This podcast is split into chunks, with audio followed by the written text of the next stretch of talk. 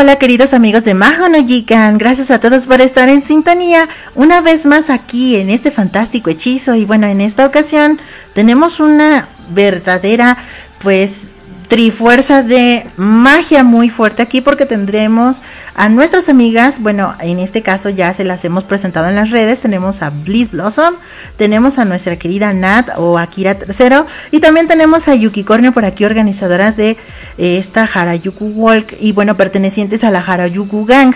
Así que bueno, chicas, ¿por qué no se presentan aprovechando que estamos todas al aire? Hola, mucho gusto.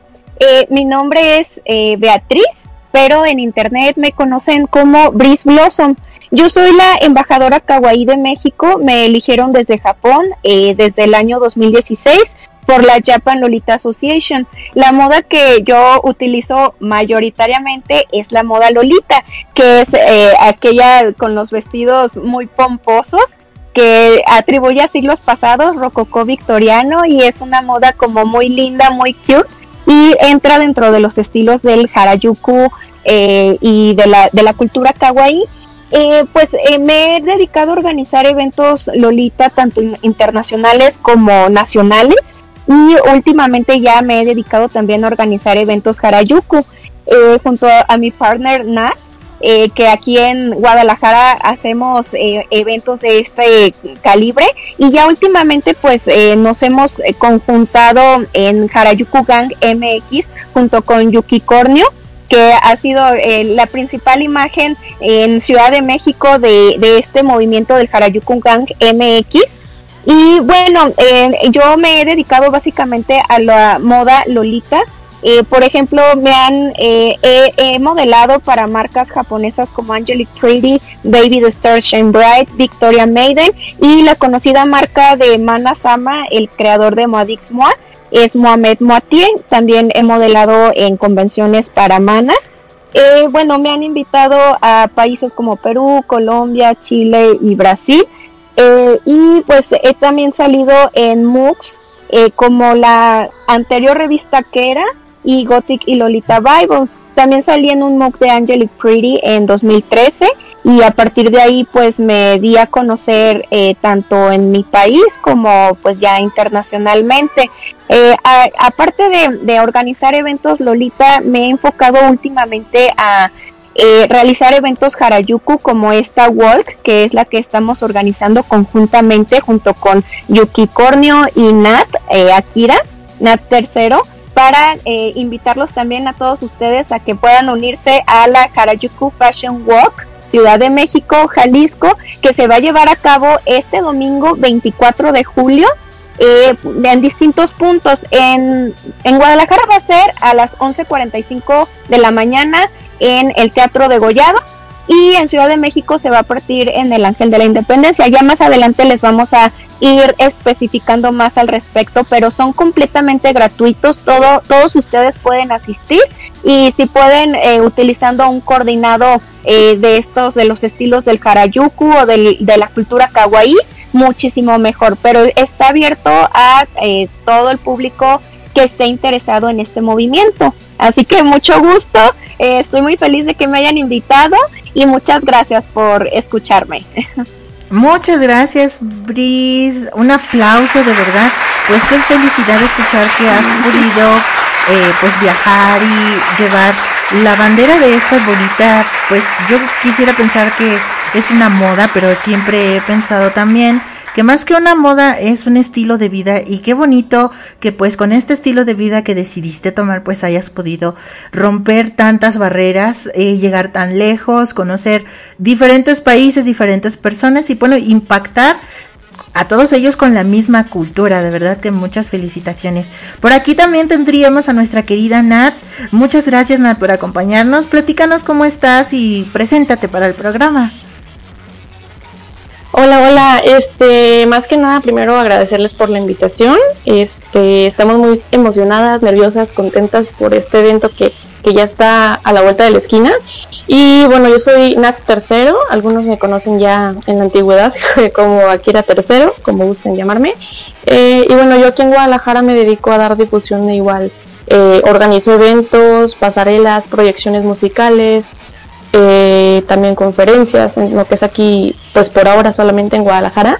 Eh, y bueno, también me dedico a, dentro de lo que es el evento, dar asesorías, apoyo con imagen eh, y realmente como hacer la organización de, de mis eventos en particular con ciertas temáticas.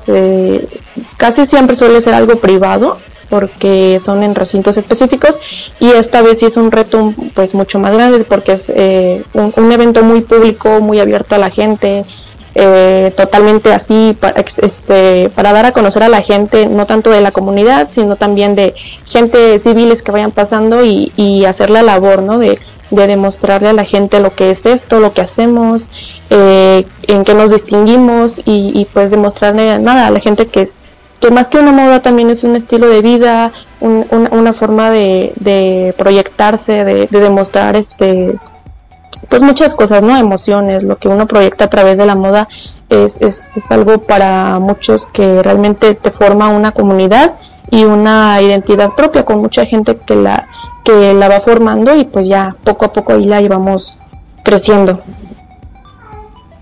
Excelente, oye, muchísimas gracias Nat. Y por último, también tendríamos a la, pues como ya nos habían mencionado, la principal, el rostro principal de Harajuku México, bueno, aquí en la ciudad. Y pues bueno, nuestra querida Yuki Cornio, que si recuerdan ya había tenido oportunidad de estar en el programa. Y por ahí también le hicimos un pequeño en el September issue del año pasado le regalamos un pequeño segmento. Así que bueno, muchísimas gracias a todos por acompañarnos y por haber descargado el fanzine de Mahano Yikan. Por ahí también les agradecemos por esperar con mucha ansia nuestro siguiente pues lanzamiento que será este septiembre. Así que estén pendientes porque seguramente estaremos hablando nuevamente de ellas pues ahora ya en un formato de revista. Pero mientras tanto, platícanos de viva voz mi querida Yuki, ¿cómo estás? Preséntate. Hola, ¿cómo están? Me da muchísimo gusto estar aquí de vuelta. Pues para los que no me conocen, yo soy Karen Álvarez, o como me conocen en internet, que es como Yuki Cornio Di Ferro. Eh, yo me dedico eh, lo que es a mis redes sociales, lo que es YouTube, que ahí hago videos referente a la moda, eh, cómo hacer outfits sin gastar tanto, cosas que a lo mejor a mí me hubiera gustado ver en su momento cuando yo inicié en el Harajuku. Eh, también para sacar algo en, español, porque cuando yo empecé y buscaba cosas en internet, pues había muchas cosas, pero había en inglés y en japonés. Y pues no todos sabíamos ese idioma. Entonces, eh, bueno, me dedico a eso y también hago eventos para la comunidad de Harajuku. Eh, aquí en la Ciudad de México hago picnics, trato de, de unir a la comunidad lo más que se pueda, porque desgraciadamente ahora con lo que pasó de la pandemia, pues nos separamos muchísimo. Cada quien tomó su rumbo y mucha gente dejó de vestirse así, eh, mucha gente ya no salía. Eh, nosotros somos de subir muchas fotos a redes sociales, entonces eh, mucha gente ya no subía nada, se empezaron como a como a agüitar, ¿no? Entonces yo dije, bueno, pues vamos a hacer algo, empezamos a hacer los, los, los Zoom, donde tuvimos oportunidad de acercarnos a Yunyan, eh, donde tuvimos la oportunidad también de acercarnos a Cybergirl, también eh, tuvimos otro, pero no recuerdo quién lo, quién lo organizó, que fue con Sebastián Masuda. Y creo que por lo menos en esa pandemia aprovechamos para poder seguir siendo Harayukos, aunque sea dentro de nuestras casas.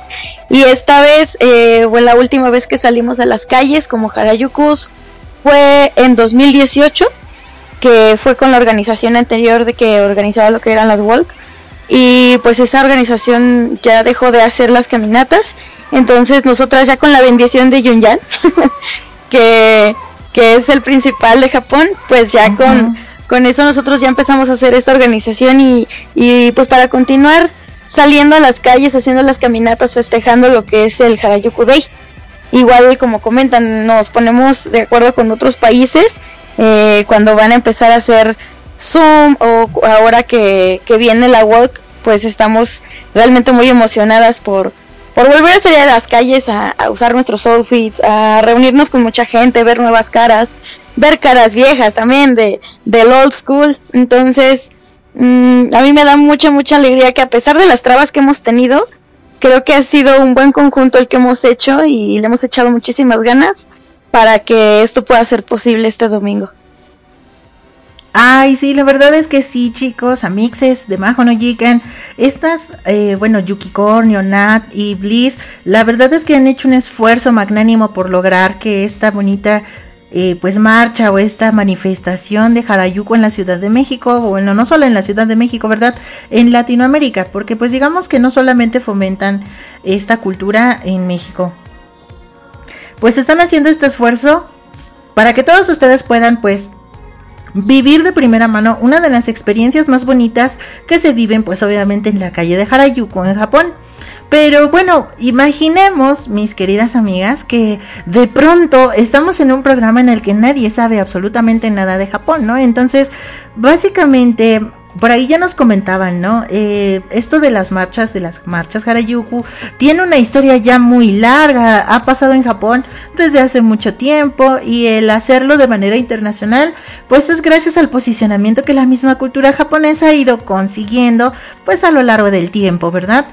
Pero pues ahora sí que para todas las personas que no tienen idea, que no saben pues qué es la Harajuku Wall como nuestras compañeras aquí nos han mencionado, solamente quisiera pues hacerles recordar, ¿verdad? Ustedes recuerden que Harajuku es una de las calles más importantes de eh, Japón y bueno, eh, sobre esta calle se tiene la peculiaridad de que desde hace muchos años, desde ya como nos mencionaban, desde los años 60, 70, pues han ido diferentes modas alternativas a demostrar no solamente pues la parte de, su creación como Harajuku de Japón, ¿no? sino también en un inicio como pues de alguna forma ellos adoptaban eh, las culturas y contraculturas del mundo. Por ejemplo, en algún momento llegaron a existir eh, si llegan a escuchar a mi gato, perdonen, está en celo y es un poquito pequeño el espacio, entonces una enorme disculpa. Pero bueno, eh, necesita una novia urgente. Si alguien conoce alguna gatita o algo que le podamos presentar a Vincent, adelante. En todas las, eh, estamos en toda la disposición de ayudarle porque el pobre sufre, eh, ya como lo pudieron escuchar. Este, bueno, les comentaba, esta primero al principio pues fueron personas inspiradas o de alguna forma eh, pues influenciadas por la moda del hot rods, por la moda punk, por la moda gótica y después hubo un parteaguas en el cual empezó pues ya eh, Japón a expresar su propia digamos interpretación de estas modas y de ahí empezó pues digamos a hacerse de costumbre que en esta calle pues se juntaran, platicaran, eh, se visibilizaran un poco, hasta que bueno, un día a alguien se le ocurrió, que en este caso me parece que fue a Sebastián Masuda, que pues me parece a él se le ocurrió, hey, ¿por qué no lo hacemos y promocionamos pues parte de la tienda de Harajuku, de Doki Doki, de la situación kawaii y todo esto? Y bueno, ahí Junian fue quien se unió con sus fotografías para darle, digamos, de alguna forma un sentido más especial, porque bueno, ya cuando ibas tú eh, con tu outfit, si era un outfit muy, digamos, notorio, vistoso eh, o digamos muy bueno, eh, recibías una fotografía que tal vez Junian en el momento te la tomaba y que de alguna forma también él se encargaba de darle una difusión diferente y de plasmar en la misma ciudad de Japón pues lo que estaba sucediendo como contracultura, cosa que después en los años 2000 aproximadamente empezamos a imitar ya acá como de manera más consciente y referente pues hacia la situación de Harajuku. Pero platíquenme, ahora ya nosotras platicábamos pues de alguna forma de cuánto tiempo tiene esto, ya mucho tiempo, pero ustedes cuéntenos cómo fue que ustedes tuvieron su primer contacto con la cultura de Japón o con la intención de la cultura Harajuku, con toda esta moda, cómo fue que ustedes por primera vez se enamoraron, se influenciaron o estuvieron eh, cerca de esto que les llamó tanto la atención y que les inspiró para ahora dedicarse pues obviamente a hacer este tipo de eventos, a organizar no solamente aquí en la ciudad sino también de forma internacional. Bueno, yo me enamoré así a primera vista de un coordinado, eh, lo llamamos old school, que son, eh, digamos, colores más sobrios, con encajes. Era un coordinado Lolita, y yo no tenía idea de que era así el nombre, ¿verdad? Eh, Lolita es uno de los estilos que vienen del barrio Harajuku. Entonces, después me di cuenta que era en una revista que era, vi a una chica vestida con colores negro, con encajes blancos, y yo decía, qué increíble está la moda, quiero conocer más al respecto. Y me acuerdo bien porque era inicios de 2006. Y, y, pues no había mucha información al respecto. Esa era una de las eh, cosas que eran más problemáticas para las personas que empezamos a investigar un poco más al respecto y de hecho, eso es lo que me gusta más porque eh, hoy en día hay, pero muchísima información por todas las redes sociales eh, donde las personas pueden conocer un poco más al respecto. Y de hecho, yo indagando un poco más acerca de la cultura eh, de esto del Harajuku, yo no sabía, fue un, un hecho que me plasmó completamente. Eh, saber, haberme dado cuenta, en, vi en un artículo en internet que decía que el, a, partir de la Segunda Guerra Mundial, eh, Japón, eh, por el hecho de pues haber sido uno de los eh, supporters de, de, Alemania, pues sintió mucha pena ante el mundo por todo esto de la guerra. Entonces ellos dijeron, bueno, queremos ofrecerle al mundo algo para que puedan calmar sus corazones, para que pueda ser que les guste mucho tanto vestirse como a la vista, algo que los ponga muy felices. ¿por qué no crea? Hay que empezar a crear la cultura kawaii. Y entonces me sorprendió tanto darme, eh, leer ese hecho de que la cultura kawaii nace por el antecedente de la Segunda Guerra Mundial como una manera de ofrecerle Japón al mundo, eh, esa manera linda de ver el país que es Japón porque antes veían a los japoneses como los malos, ¿no? Por lo de la Segunda Guerra Mundial. Entonces eso se me hizo como un hecho que que me marcó tanto que dije, quiero investigar más al respecto. Y entonces yo no sabía, pero para las personas que no conocen, eh, Harajuku se llama porque fue el barrio, eh, fue, fue el barrio este del nombre homónimo que es Harajuku. Ah, ¿Sí me sigo escuchando? Sí, claro. Creo que ya se perdió. Ah, ok. Eh, es, es el barrio eh, del que tiene el homónimo su nombre. Es una calle por Japón que se extiende por Takeshita, por Ura, Harajuku y Omotesando.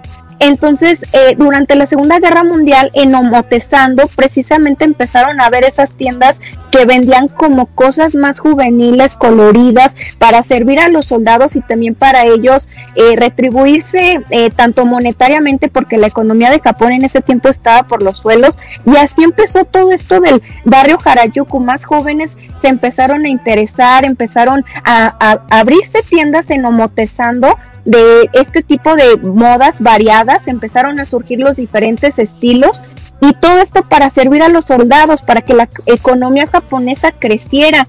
Entonces también eh, de ahí eh, el gobierno de Japón dijo, bueno, de los Juegos Olímpicos del tiempo que era 1964, eh, vamos a empezar a promover esto de las walks, de, de las reuniones entre jóvenes de moda alternativa y entonces a partir de los 70 fue cuando empezó todo esto de, de las marchas Harajuku en Japón ya empezaron a surgir personalidades que ya todos conocemos como Junior, eh, también Kurebayashi, hay muchísimas personalidades. Aquí en México, pues sí, el, el máximo eh, que difusor de la moda, pues es Junior, ¿verdad? Y es eh, con, los, con el que hemos estado haciendo, como bien decía Yuki, eh, pues eh, reuniones en Zoom. Entonces, bueno, a partir de ese tipo de información fue que mm, me, me, quedó tan grabado que fue cuando dije, voy a empezar a indagar un poco más de, de esto de las walks, quiero organizar, quiero indagar más acerca de Lolita. Y recuerdo que fue ya en el 2006, pues ya son más de, pues ya casi, ya 16 años ya en esto. Pero sí, ha, ha sido una experiencia muy buena, muy gratificante, muy feliz y pues esperamos que con esto de la Harajuku Gang MX de Ciudad de México, Jalisco, pues pueda haber más gente interesada en todo esto del estilo de, de caminar por todas las calles conocidas de Japón o de los puntos de sus ciudades y demostrar, eh, exhibir o desfilar el coordinado que más les guste o que más les representa a cada uno de nosotros. Muchas gracias, pues oye, eso suena fantástico. Y bueno, en respuesta a lo que nos comentabas, fíjate eh, que muy interesante la parte, pues obviamente pareciera que suena un poquito trágico, ¿no? Traer todas las cosas positivas que la guerra dejó, por así decirlo. Pero por ejemplo, si nos recordamos, no es tampoco nada extraño, porque ya había pasado anteriormente con otras cosas. Por ejemplo, el anime, eh, digamos la animación como tal, empezó a surgir primero como propaganda militar, ¿no? Recordamos que las primeras películas de animación tenían pues como esta tendencia ultrafascista, ultranazi en algunas ocasiones, eh, de alguna manera trataban de acercarse al, público infantil de ese entonces, eh, pues digamos, tratando de hablar de temas serios, ¿no? Como era la guerra, como era eh, esconderse de bombas, como era saber cómo llegar a un refugio, como eran este tipo de cosas.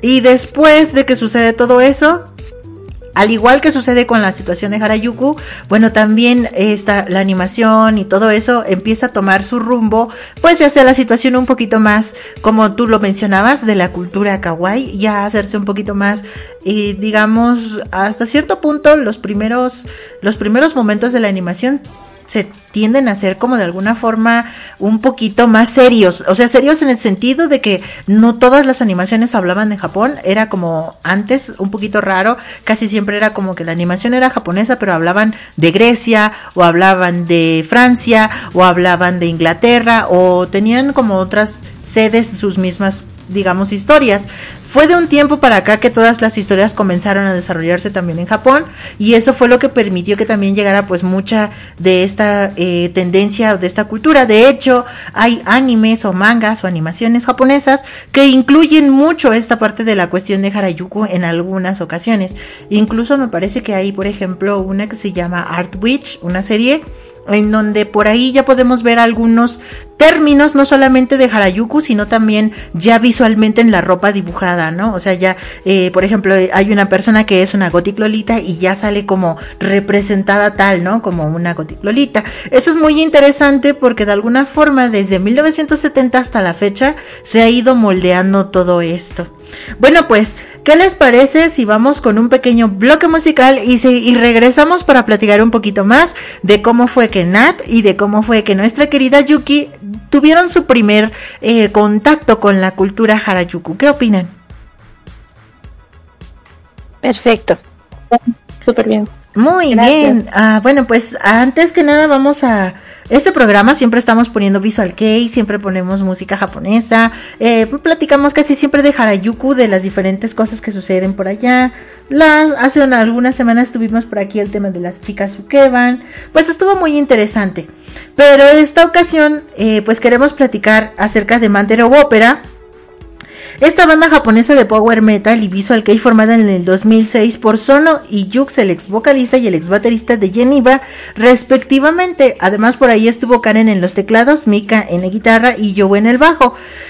Sabemos que desde el 2006 hasta actualmente esta banda ha estado en un periodo de actividad. Sin embargo, actualmente los miembros únicamente serían Sono en la voz, Jay en la guitarra, yo en el bajo y Ayame en los teclados. Por ahí algunos miembros anteriores que estuvieron del 2006 al 2007 fueron Mika en la guitarra y Karen en los teclados y desde el 2007 al 2016 Ansi estuvo en la guitarra y Yu estuvo en la batería. Bueno, ellos nos van a regalar una mezcla de metal sinfónico, power metal y metal neoclásico con lo que más nos gusta de la indumentaria visual, pues en este caso androgina del Visual Kei.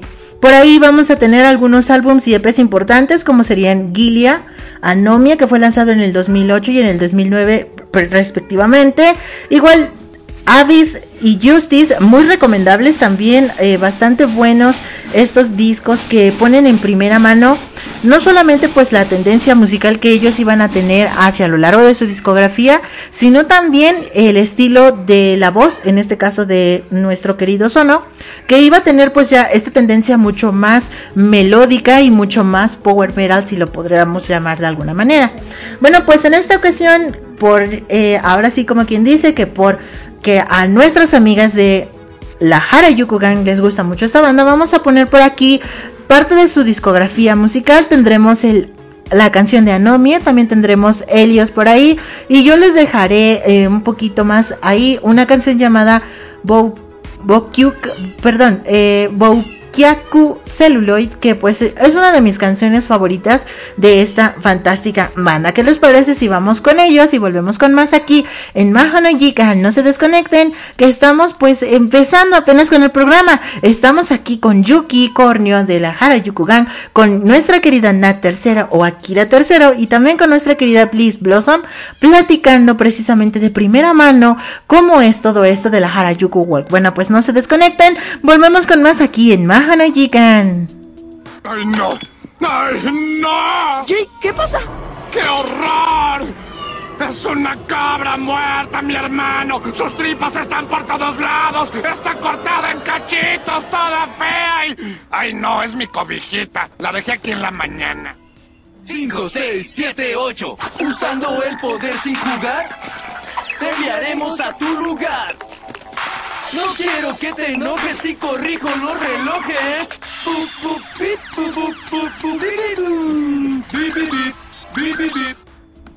¡Demonios, Gog! ¡Eres realmente un genio! Es la mejor respuesta que he recibido. Tu cociente intelectual debe ser de 160.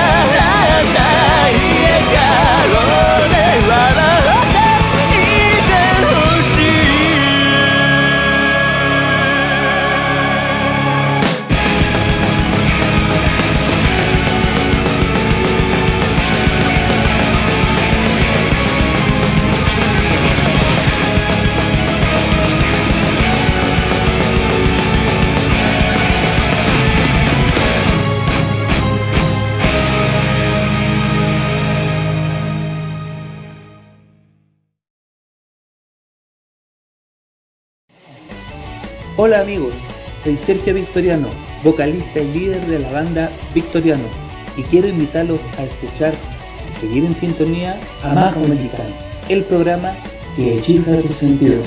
Déjate hechizar por la magia de Rey Hinata y C. No te olvides de escuchar a Victoriano y nuestro nuevo sencillo junto al gran Yamabi Escalnerios Akuma no Shiwasa. Pueden encontrarlo en el álbum de Latin J Music volumen 1 en Spotify y en YouTube. Síguenos en nuestras redes sociales, Facebook Victoriano Band Chile, Instagram Victoriano Band y en YouTube Victoriano Band.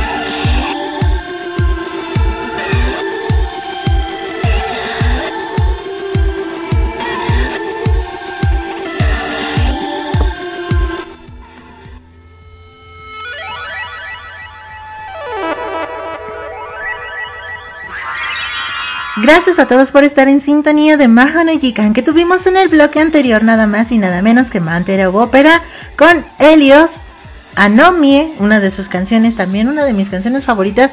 Muchas gracias por esta pues petición, una canción muy buena. Yo creo que es una de las que mejor refleja el estilo que tiene Mantero Ópera. Si esa canción les gustó, Boukiaku Celluloid seguramente les debió de haber gustado también.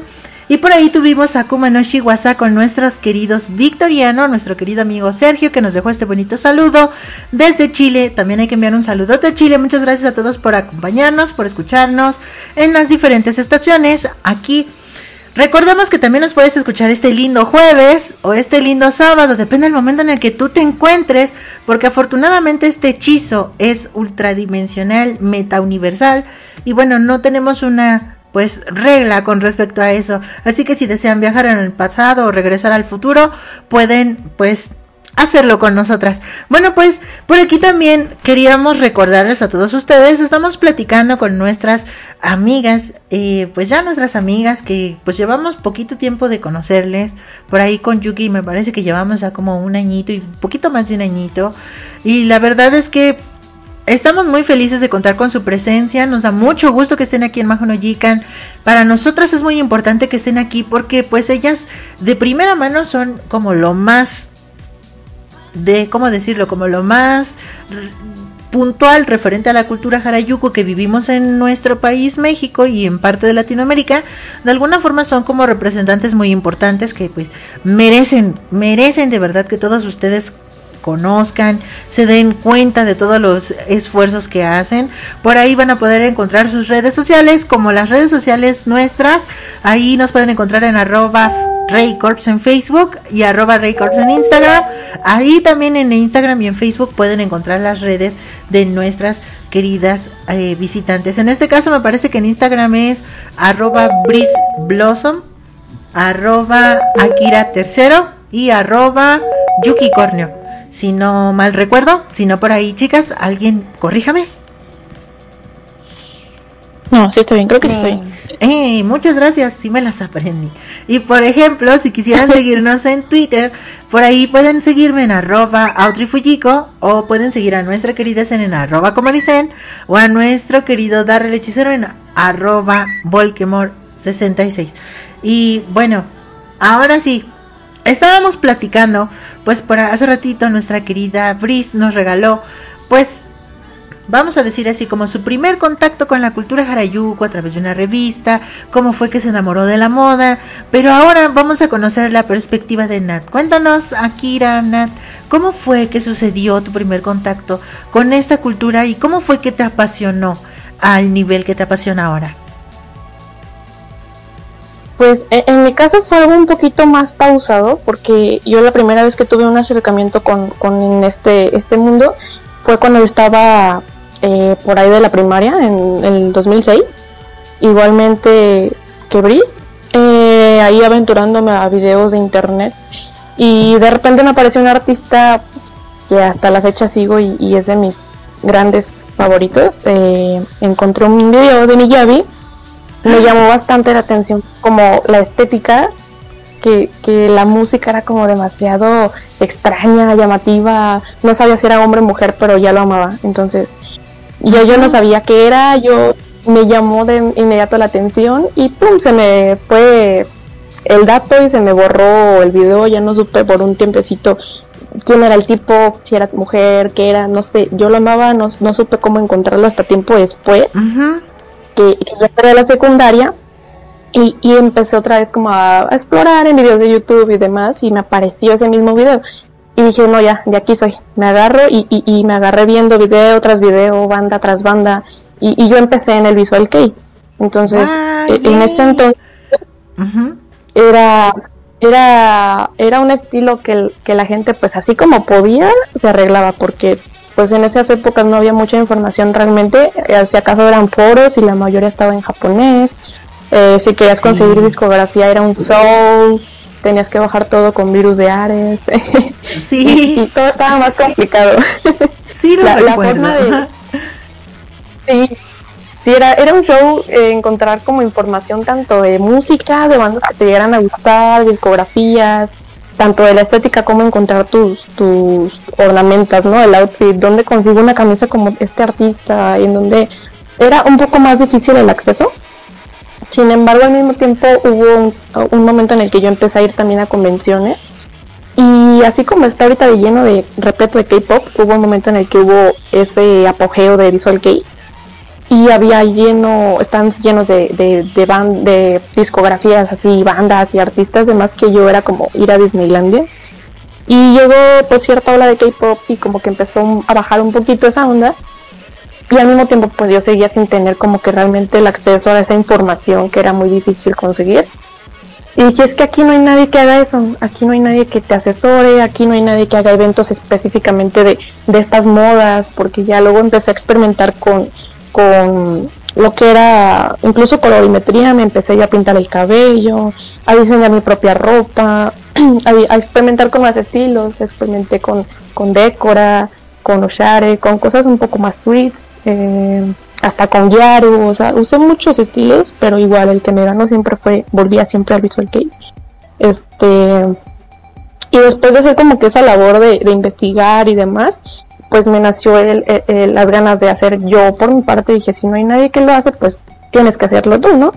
Y, y empecé a hacer lo, que fue pues ya eventos, eh, participar en, en- en eventos independientes que yo pues hacían de mi cuenta, empezaba yo a invitar gente y, y a hacer lo que era pues proyecciones musicales inclusive, eh, a modelar para, para marcas de ropa independientes, hacer pues los eventos, pasarelas, yo asesoraba todo lo que era eh, esta modelo, este, apoyarlas con el coordinado cada outfit, la música de cada modelo, apoyarlas con maquillaje, peinado, el vestuario, eh, todo absolutamente y pues igual la logística de los eventos que pues sí un poquito pesado, igual hacerlo yo sola sí era un poco pesado en esas épocas.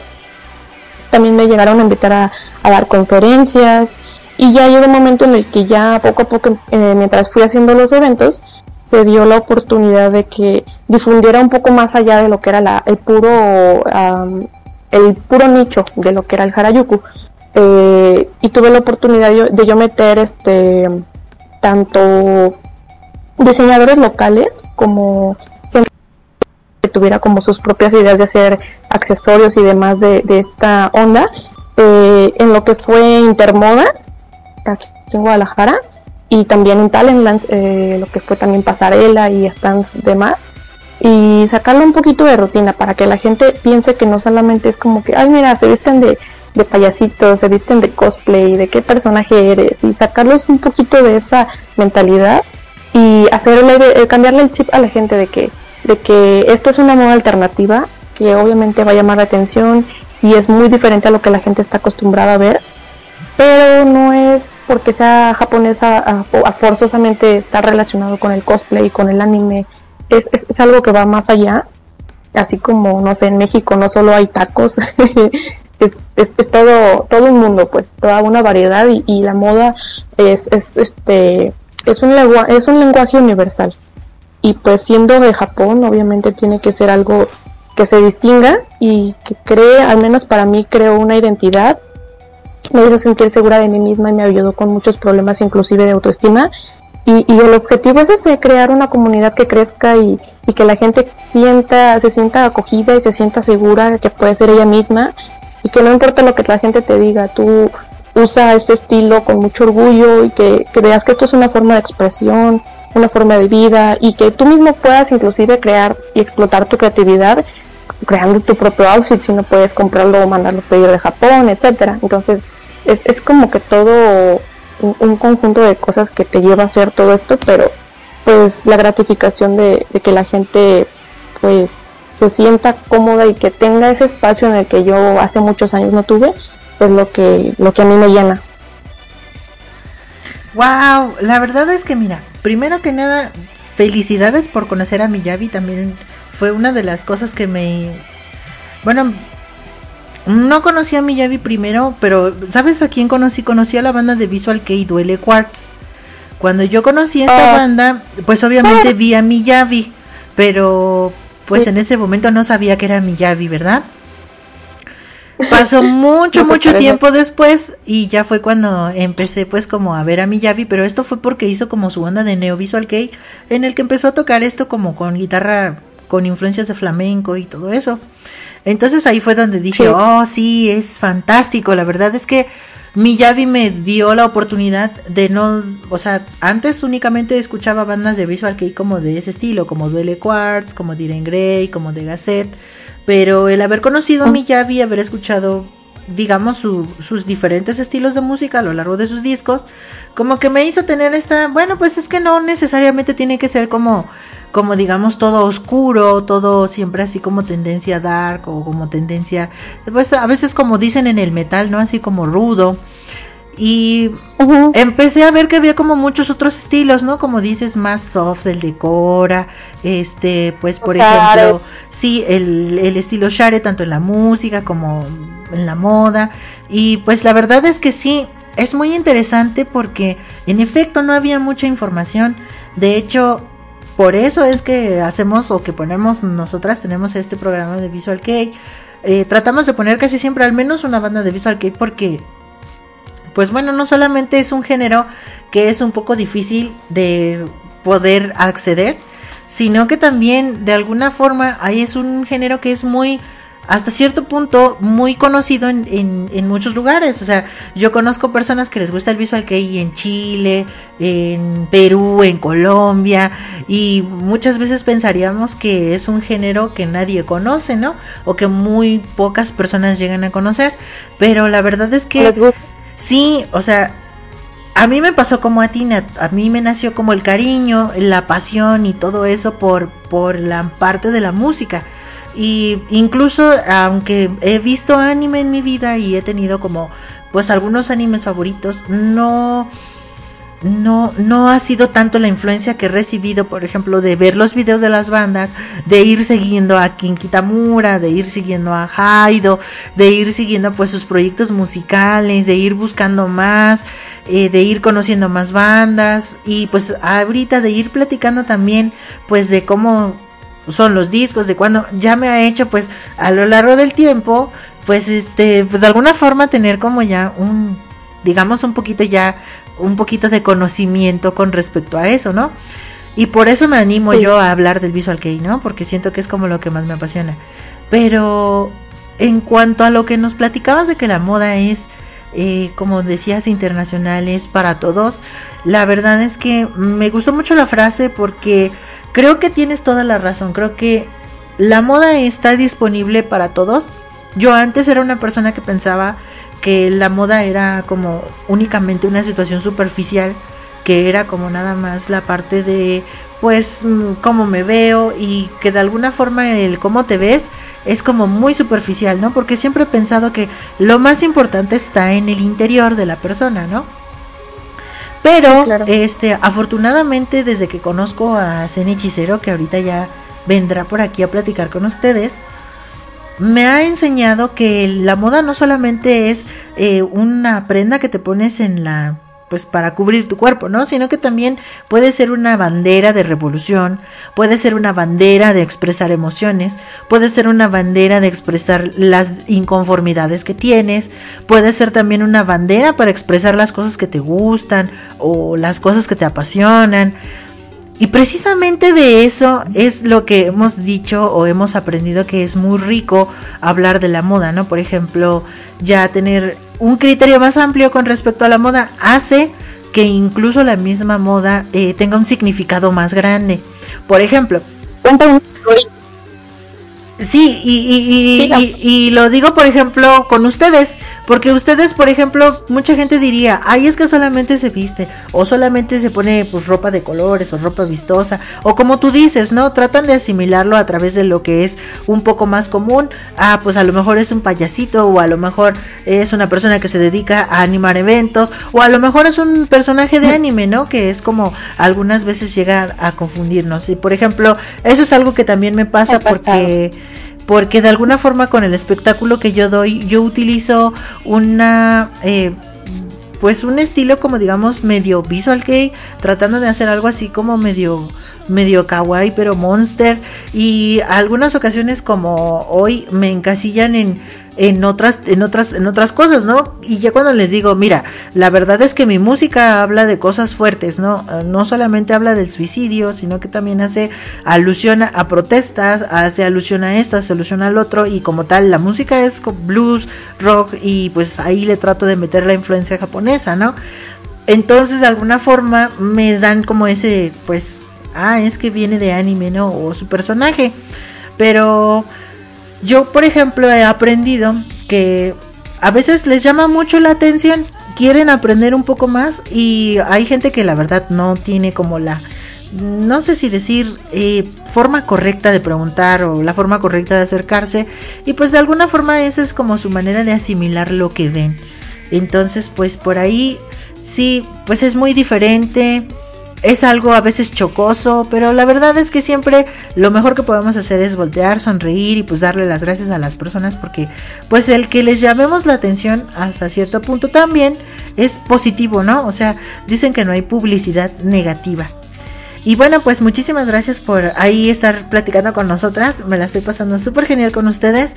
¿Qué les parece si avanzamos con nuestra querida Yuki? ¿O tienes algo más que decir, Nat? No, no, era todo. Eh, Muchas perfecto. gracias. Bueno, pues vamos entonces con nuestra querida Yuki. Ahora sí, Yuki Cornio, platícanos con mucha, pues, detalle, con mucha, y, pues no sé, me gustaría que utilizaras lo más posible de los detalles de cómo fue, pues, que te enamoraste de la cultura Harajuku, aunque creo que yo ya en algún momento me habías platicado, pero no te preocupes, hay que volverlo a contar para que todas las personas que nos están escuchando ahora, pues ya puedan tener esa información también. ¿Qué te parece? Claro que sí, mira, pues eh, yo comencé pues escuchando, ¿no? O sea, las canciones que salían en los animes. Y hubo como que mi curiosidad de decir, bueno, ¿quién canta esa canción, no?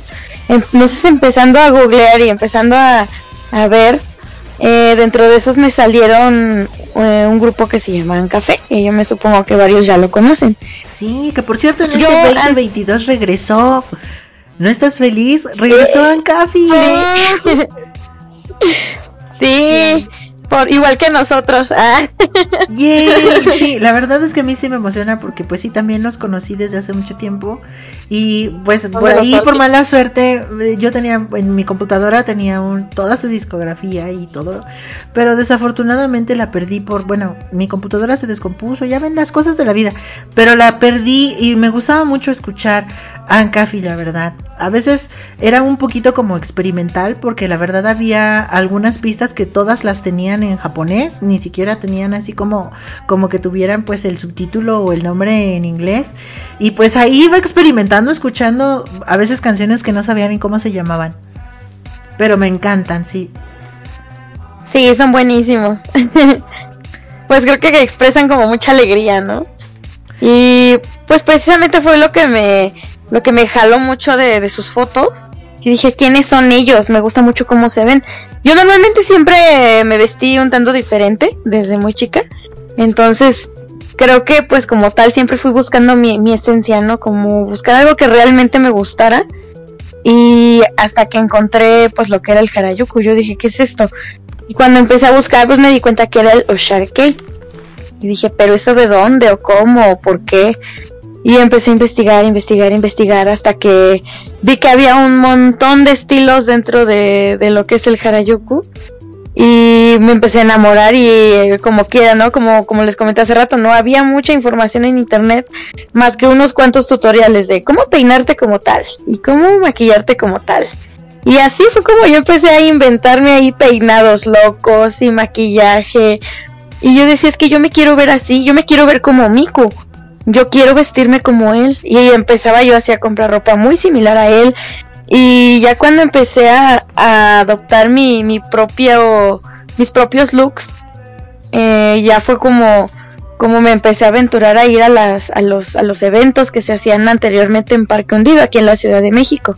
Pero pues obviamente yo súper penosa, no le hablaba a nadie. Y así estuve mucho tiempo, o sea, fui a varios eventos de esos y yo así mientras más lejos mejor, ¿no? Porque era muy penosa. Conforme pasó el tiempo, pues fui conociendo más gente, me fui aventurando más. Eh, y viene 2014, que viene la, la, la caminata y este y me, me animé a probar un estilo ya completo de pies a cabeza, no nada más el peinarme y ponerme una playera, sino ya de pies a cabeza armarme un outfit completo, ya con un estilo dentro de, de lo que es los Sharkey. Eh, ya fue como me animé a salir, como dije, sí, sí puedo. Eh, que de hecho, este, con ese look, eh, creo que fue muy, muy llamativo y me tomaron fotos también para una revista japonesa que salió ese mismo año, que se llama Almod Magazine, que fue el volumen 18, es la revista. Entonces ahí, ahí salimos y creo que eso me animó muchísimo. Aparte, eh, yo buscaba como, como verme así como los artistas, ¿no? O sea, como los cantantes. Y ya con el tiempo yo me negaba a- a- al decora, ¿no? Yo decía, no, es que cómo traer tanta cosa así colgada y, y así no. Eh, y una vez que lo probé, ya no me pude salir de ahí.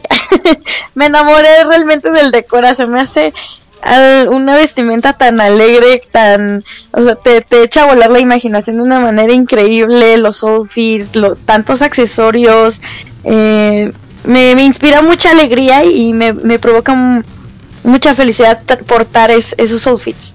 El, el cariño que le pone a, que se le pone a, a- cada, cada vez que sale uno así vestido, a mí me encanta.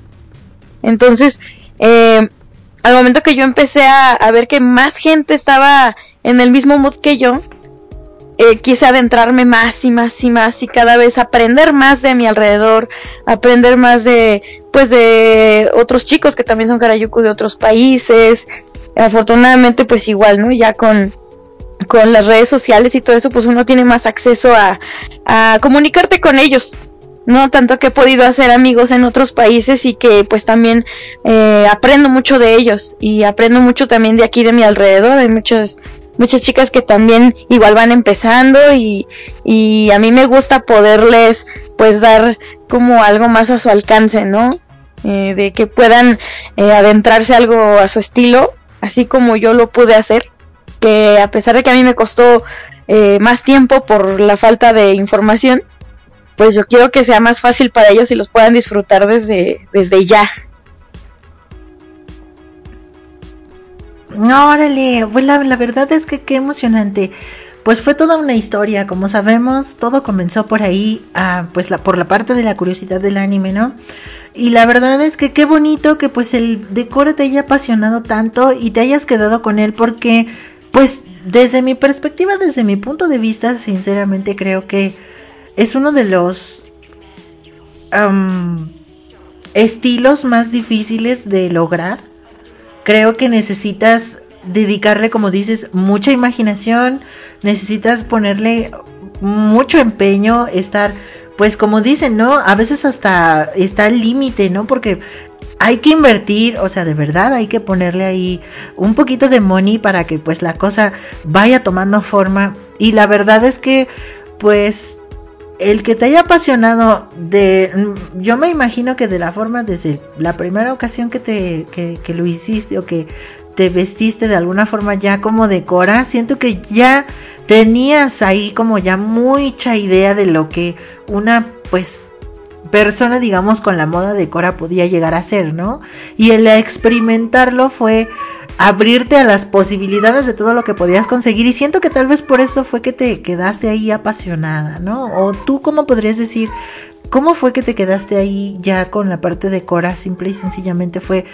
por la experiencia que tuviste esa ocasión, te gustó mucho, pasaste lo de la revista y dijiste, ok, esto es lo mío, o fue como esta parte como de, pues creo que ahora ya eh, me podría dedicar a hacerlo porque me gusta cómo me veo y me gusta también este, pues de alguna forma que estoy logrando, ahora sí como dices tú, verme como los artistas que me gustan, ¿no? Así es, pues creo que al principio fue como con la onda de experimentar, el, el ver qué me, qué me quedaba más, o sea, que, a, mi, a mi forma de, de verme yo misma eh, creía que me, se me veía mejor, ¿no? Entonces eh, probé con el, con el O'Shea y dije, me gusta, pero quiero intentar otra cosa. O sea, al intentar el, el, el decora, ya cuando armé un outfit ya completo, me enamoré totalmente y dije, esto me encanta. Y, de, o sea, como, como les comentaba, o sea, creo que, creo que inspira muchísima alegría ese tipo de outfits. Muchas personas en la calle igual me, me dicen que si, eh, que si animo fiestas infantiles o algo así, me ha pasado que me han comentado, ay, el payasito, pero pues por los colores, ¿no? Entonces, de alguna manera al principio a lo mejor yo decía, Ash, ¿no? Pero ya con el tiempo uno lo toma como gracia y mejor les explican. No se les explica de qué se trata y la gente se interesa y te toma fotos y se me hace como algo bonito. Sí, bueno, a mí también es una de las cosas que mm, de alguna forma me ha pasado, bueno, me ha tocado también que me pidan eh, fotografías, pero creo que lo bonito más bien es como que despertar la curiosidad en las personas, que las personas tengan así como esa, bueno, a mí me, me, ha llegado que me toca que me preguntan, ¿no? Este, por ejemplo, a veces piensan que, bueno, algunas ocasiones utilizo pelucas de colores, ¿no? Y me ha tocado algunas personas que me preguntan, ¿cómo te tiñes tu cabello? ¿Cómo le haces? Y pues cuando, cuando les empiezas a platicar, ah, pues es que pues utilizo una peluca y es así, como que les das no sé si como que se sorprendan o como que sea algo que no les había pasado anteriormente. A- al menos las veces que me sucedió, pues sí fue como de notar esa sorpresa de, en ellos, ¿no? Y es bonito porque pues también al mismo tiempo dices, bueno, se siente raro, hasta cierto punto también, porque tú es como de, bueno, pues es que yo, pues según yo voy normal por la vida, ¿no? Pero ya ves que para unas personas lo que es normal, para otras personas puede ser muy extravagante. Bueno, pues ahí Sí. están, ahí está de primera mano. eh, nuestra querida Yuki pues ya nos regaló pues este bonito recorrido por parte de la estación Harajuku. ¿Qué les parece si vamos con otro bloquecito y regresamos con más para que nuestro querido Zen hechicero pues ya les platique a ustedes de primera mano pues ya las preguntas que pues ahora sí como quien dice tiene ansia de venir a preguntar. bueno pues queridas Claro amigas, sí. este Ahorita en este siguiente bloque tenemos dos peticiones más, precisamente muy buenas peticiones. Eh, ahorita se vendría dos canciones de Moidix Mois, Nocturnal Romance y Monofobia. Las ambas canciones las podemos encontrar en el álbum Nocturnal Opera, este fantástico disco que es bastante recomendable también para que ustedes puedan escucharlo. Eh, recuerden seguir a Manasama porque bueno, Manasama sería como quien, digamos, la líder en este caso de la agrupación. Por acá también tendremos a The Gazette con Last Heaven y Falling de su penúltima, me parece que sería su penúltima producción discográfica de por allá del 2019, casi 2020. Y bueno, pues vamos con esto es- y regresamos con más aquí en Mahano Yikan para seguir platicando con nuestras amigas de la Harajuku Gang. Y por cierto, este, si ustedes desean, pueden ir dejando sus preguntas, pueden ir dejando también sus comentarios para que pasemos a saludar. Por ahí hemos tenido eh, disculpen si no hemos enviado saludos a todos como acostumbramos, pero bueno, es que la emoción hemos estado pues tratando de tener por aquí el mayor tiempo posible el- a nuestras invitadas especiales. Así que bueno, ya estaremos dándoles muchos saludos en el siguiente bloque, ¿vale? Muy bien, pues volvemos con más aquí en Mahano Yikan, no se desconecten. 5, 6, 7, 8. Usando el poder sin jugar, te enviaremos a tu lugar. No quiero que te enojes si corrijo los relojes.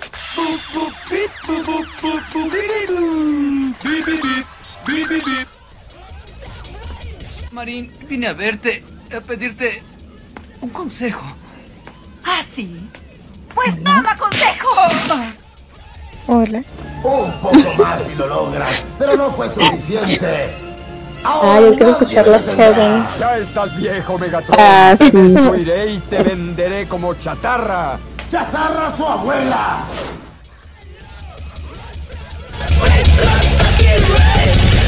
Every day.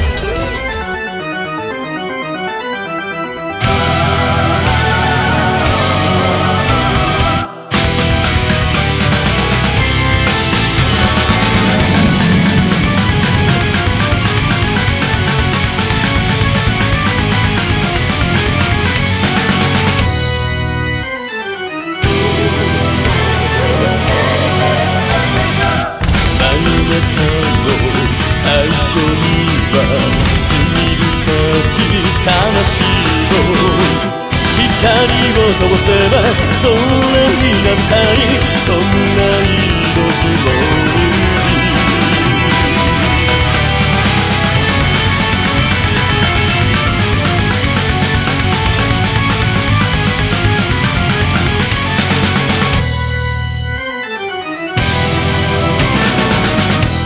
熱く口づけた目覚め幕くは落ちる。涙の顔涙の悲しみ千年の傷跡戦痛が鳴き響く引き寄せた強いだろう多くの愛の中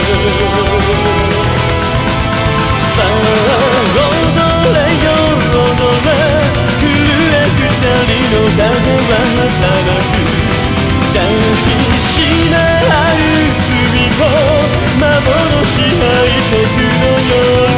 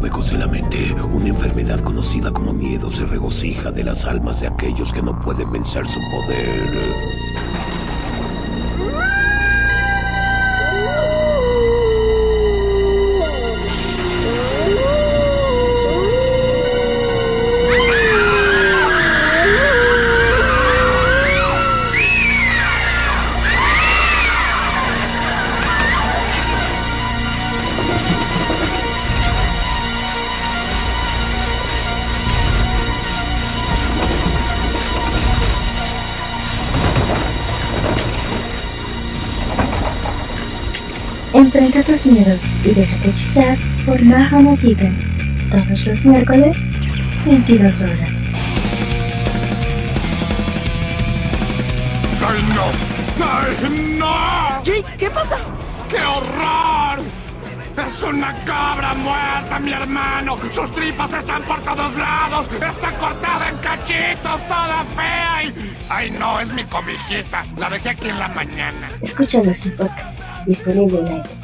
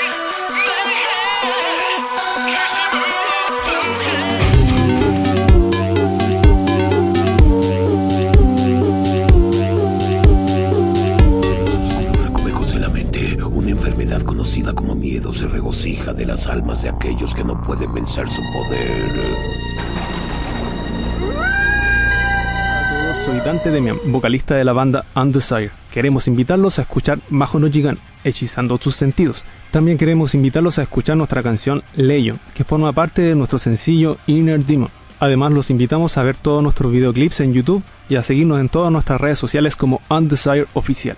Los esperamos.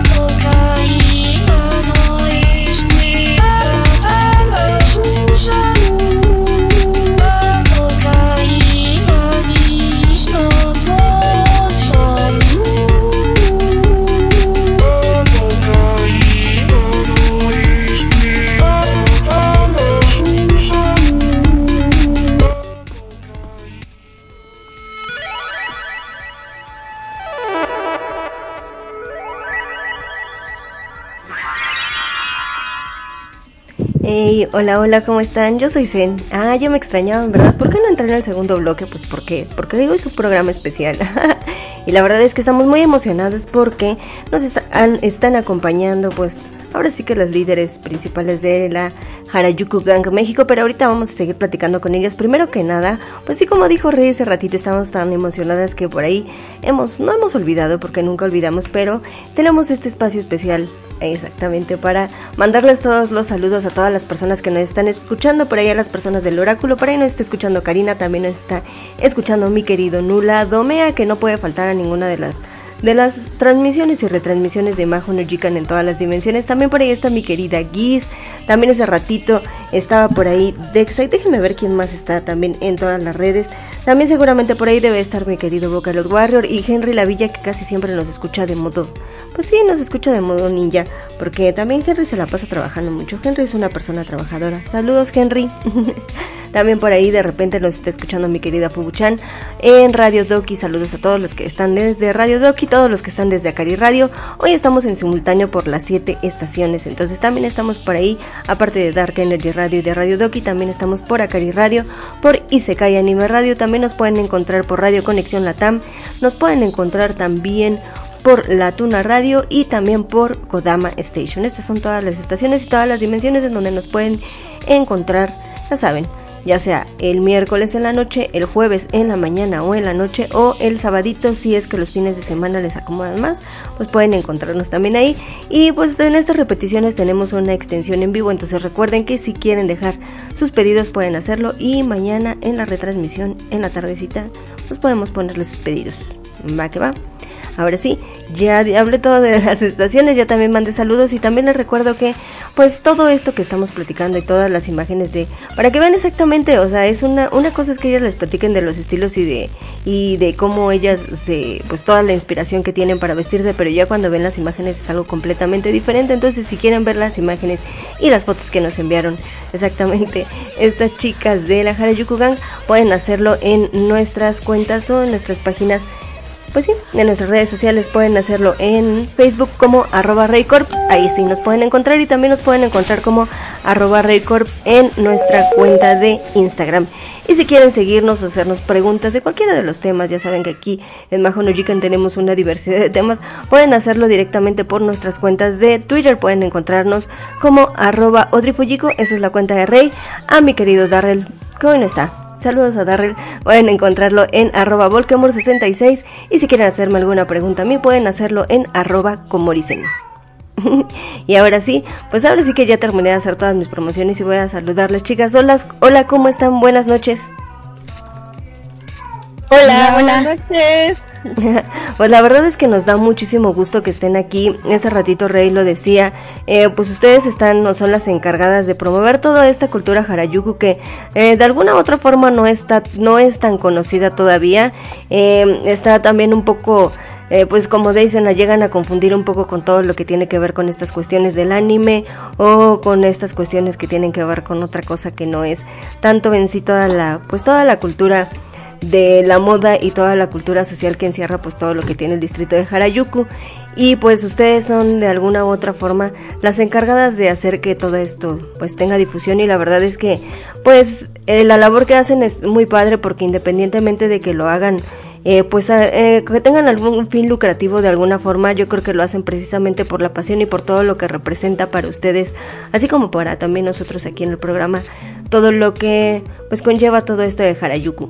Entonces, pues primero que nada, de, les platicaba hace ratito que todas estas o todas estas tendencias o todas esta, estos estilos que hay en Harajuku pues de alguna forma son parte de la contracultura eh, que existe allí en Japón porque pues allí en Japón están como que todavía un poquito reprimidos. Mm, si nosotros sentimos un poco de represión en las cosas que hacemos aquí en Latinoamérica pues en Japón es como un poquito más estricto todo lo que pues todo lo que tiene que ver con con la escuela o todo lo que tiene que ver con las responsabilidades. Entonces de cierta manera pues esto lo hacen ellos como para desfogarse o como para eh, pues sí, sacaron todos esos sentimientos que tienen por ahí reprimidos. En este caso, pues eso pasa pues por allá en Japón, pero pues aquí en México la cultura es completamente diferente. Entonces, sí nos gustaría saber qué es lo que ha dejado o qué enseñanza les ha dejado pues todos estos movimientos que ustedes siguen y si en algún momento ustedes pensaron que pues el vestirse así tendría que ver algo con la cosa social.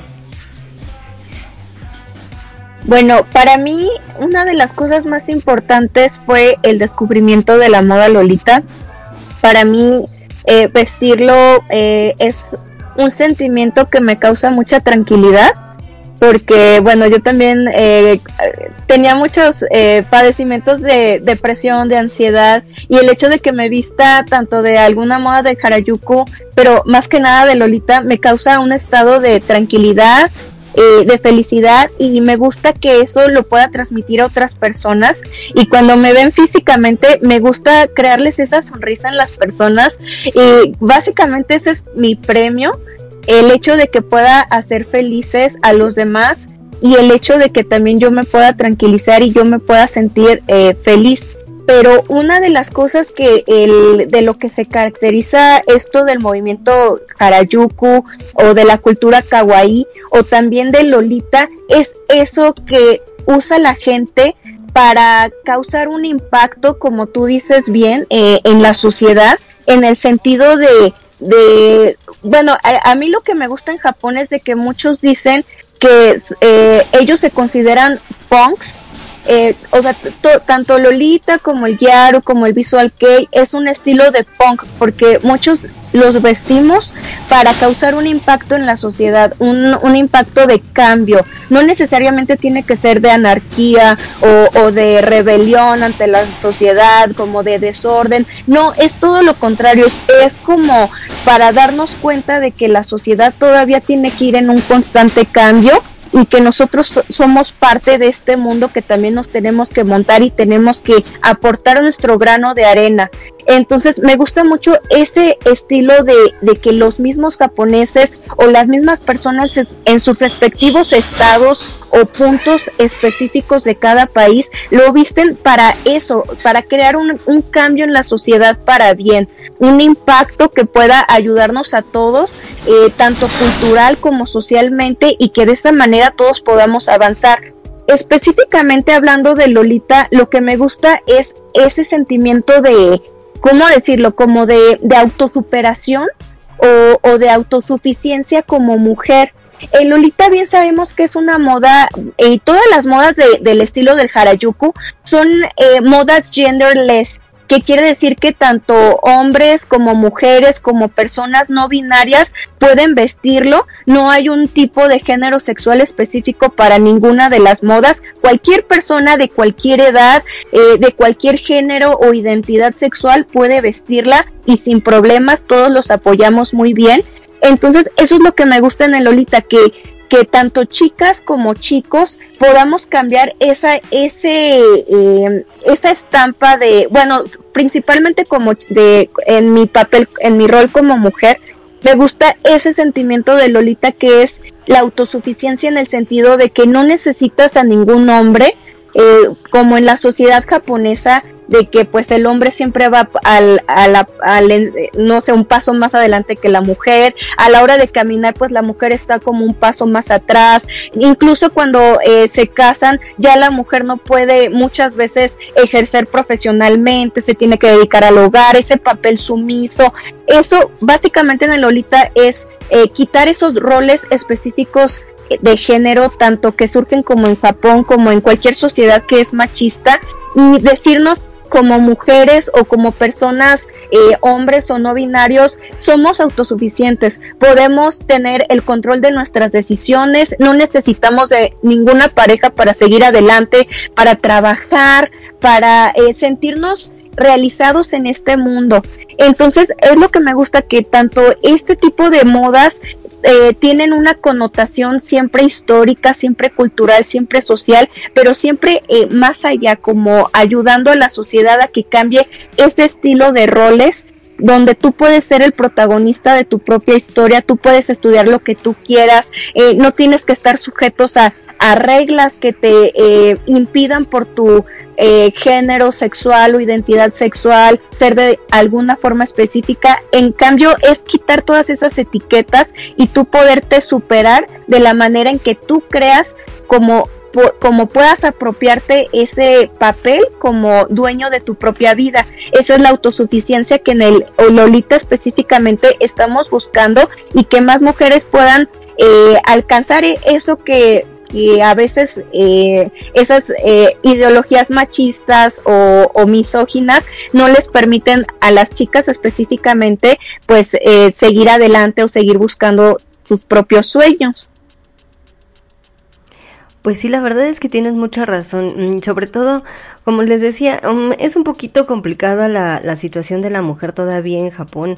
Como tú dices, todavía los roles de género están bastante marcados y si bien, mm, independientemente de eso, pues también sabemos que Japón tiene uno de los primeros lugares de pornografía y pues desafortunadamente Ujú. las mujeres somos como el foco rojo para ese tipo de cosas eh, la ma- mayormente entonces por ejemplo exactamente esto también que tiene mm, que tiene este movimiento Lolita es que también y la mayoría de los movimientos que desexualiza de alguna forma la figura de la mujer eh, precisamente con una vestimenta completamente diferente y eso la verdad es que pues yo creo que todas, todas lo agradecemos bastante, ¿no? Que de alguna u otra forma ya no nos, ya no se vea a la mujer como, ahora sí como objeto, sino que se vea ya de alguna forma también como un ser y como una persona independiente, ¿no? Y que también tiene, pues esa libertad también de, de ser y de hacer lo que ella, pues necesita para sentirse bien de alguna u otra forma. También yo creo que tiene esos derechos. Entonces, pues sí, eh, los lolitas forman una parte muy importante, sobre todo porque también llegaron en una época en la que, pues todas estas mujeres también estaban como cansadas de que pues las trataran, mm, de que pues sufrieran de alguna u otra forma también toda esta di- discriminación y que en algún momento cuando salieran de la universidad pues se les obligara precisamente a esto, ¿no? A ya ser como más vistas como amas de casa y todo, que en sí como una persona que todavía tiene como un futuro más que nada más quedarse pues haciendo las labores del hogar, ¿no? Claro, completamente. Aparte, eso, eh, nosotros nos dedicamos también a hacer pláticas para quitar ese, eh, esa etiqueta, porque muchas veces cuando escuchas Lolita, a mucha gente se le viene a la mente el famoso libro de, de Nabokov, donde habla pues eh, de pedofilia, de las ninfulas y como la chica se llama Lolita, bueno Dolores y le dicen Lolita como que lo relacionan y esto es algo que queremos quitar eh, de esa etiqueta de la frente a las personas porque Lolita es completamente ajeno pues a la pedofilia, al término loli porque loli son niñas, ni al lolicon porque lolicon pues ya es como un género ya más perv de, de las niñas y también eh, quitar también esas etiquetas en Japón, ¿no? Porque eh, lo de Loli, el Lolicón, ya tenemos que quitarlo, eh, ya, ya debemos eh, dejar de, de ser, este, de consumir ese tipo de información, pero aparte, pues que no lo relacionen con el Lolita. Sí, exactamente por ahí. Mm, Pues sí, como tú dices, sí es un poco a veces mm, eh, ya en términos, sobre todo porque las palabras son como muy, o sea, los, los términos son como muy parecidos, ¿no? Pero sí las lolis por ahí tienen un contexto y las lolis pues ahora sí que son niñas. Ellas sí, son niñas, no importa cómo se visten, siempre son este, son ahora sí que de edad, de edad de infantes. Y toda esta confusión también con el libro de, de Vladimir Nabokov, porque por ahí eso es otro estilo que creo que se llama soft sister, entonces no tiene que ver, un, a pesar de que tiene como los términos parecidos, no tiene que ver una cosa con otra. Entonces sí también, como dices, las pláticas y sobre todo, como les digo, la información correcta, creo que es lo que realmente va a hacer que el movimiento pueda avanzar mejor y que no se quede nada más como el de, ah, pues cómo me veo o cómo me ven las otras personas, ¿no? Sino realmente qué es lo que hago con este movimiento para pues provocar o para hacer una, un bien, como tú dices, para la sociedad. Claro, sí, tienes toda la razón. Y parte de estas ideologías de rebelión o de modificar el pensamiento de la sociedad para que los roles sigan eh, siendo más pares en cuanto a pareja o sociedad o niveles profesionales es lo que me gusta específicamente de esto del Harajuku y por eso yo sí creo, la verdad que sí es más un estilo de vida que solo ropa, pero también eh, cualquier persona que quiera vestirlo solamente por la moda se vale y también otras personas que quieran usarlo como estilo de vida también completamente aceptable y es lo padre que hoy en día todas estas ideologías se van abriendo y ya cualquier persona pueda adoptar eh, su, su ley o, su eh, expresión específica que, que lo identifican como a sí mismos para vestirse y adoptar el estilo Harajuku que más les parezca conforme a sus ideales, ¿verdad? Sí, exactamente, pues como dicen, ahora sí que cada cabeza y cada estilo es un mundo y la verdad es que pues nos da como esta variedad también de, ahora sí que no tiene que ser como un estilo en, en específico, sino también nos da como la oportunidad de combinar estilos y con esto hacer tendencias nuevas y eso también es una ventaja, ¿no? Claro. ok, este, pues por ahí Nat, platícanos qué es exactamente lo que a ti te ha, pues te ha dejado todo esta, todo este estilo que tú tienes y todo lo que, pues ahora sí todo lo que tiene que ver con esos estilos de Harajuku que tanto nos gustan a todos. Pues, pues ha sido una mezcla de varias experiencias porque inicialmente pues cuando yo comencé a, experimentar con todos estos estilos, principalmente el visual kei que más llamó mi atención, pues al igual que por ejemplo de Lolita, eh, eh, en el caso del visual kei también hay una variante como muy grande dentro de, este estilo, hay un montón de subgéneros y cada uno pues se especifica en, ciertas cosas, ¿no? Se define eh, el cotecote, oshare, eroguro, co- eh, toda esa variedad tiene como que digamos una regla, pero todo tiene el mismo origen.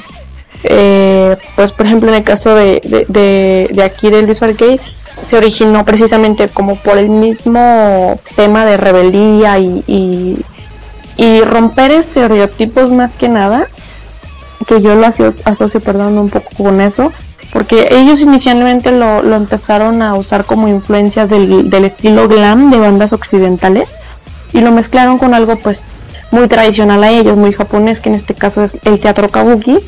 Entonces, pues, pum, surgió la, a la mezcla ahí de, del glam con el kabuki que empezó a pues diferenciarse con lo que era pues el visual kei de los ochentas, que es cuando recién empezó este movimiento y pues que inclusive eh, las mujeres no estaban muy muy metidas en todo esto porque los que predominaban a pesar de que es una estética muy muy andrógina, todo es muy muy bonito el maquillaje y, o sea, y pues valga la redundancia, esto es muy estético. A pesar de eso no habían mujeres, muchas mujeres metidas. Y hasta la fecha eh, al menos las bandas de visual que son contadas las mujeres que, que más que participar que predominan en este estilo es muy difícil ver que, que salgan chicas a, a, digamos a sobresalir en un estilo que los hombres básicamente empezaron a, a crear. Pero pues con la intención de, de marcar un parteaguas y saben que esto es Visual Kei, eh, hay que salir del molde precisamente con la, lo que es el tema de la cultura de Japón, de que todos tienen que vestir de oficina, todos tienen que vestir así, si, si tienes un color de cabello diferente te ven mal, eh, y en general en la sociedad, también aquí en México pues eh, de repente hay gente que no, no les parece, te pueden llegar a, a gritar de cosas y, y yo también como que en ese momento tenía como problemillas de, de inseguridades conmigo, de baja autoestima y demás.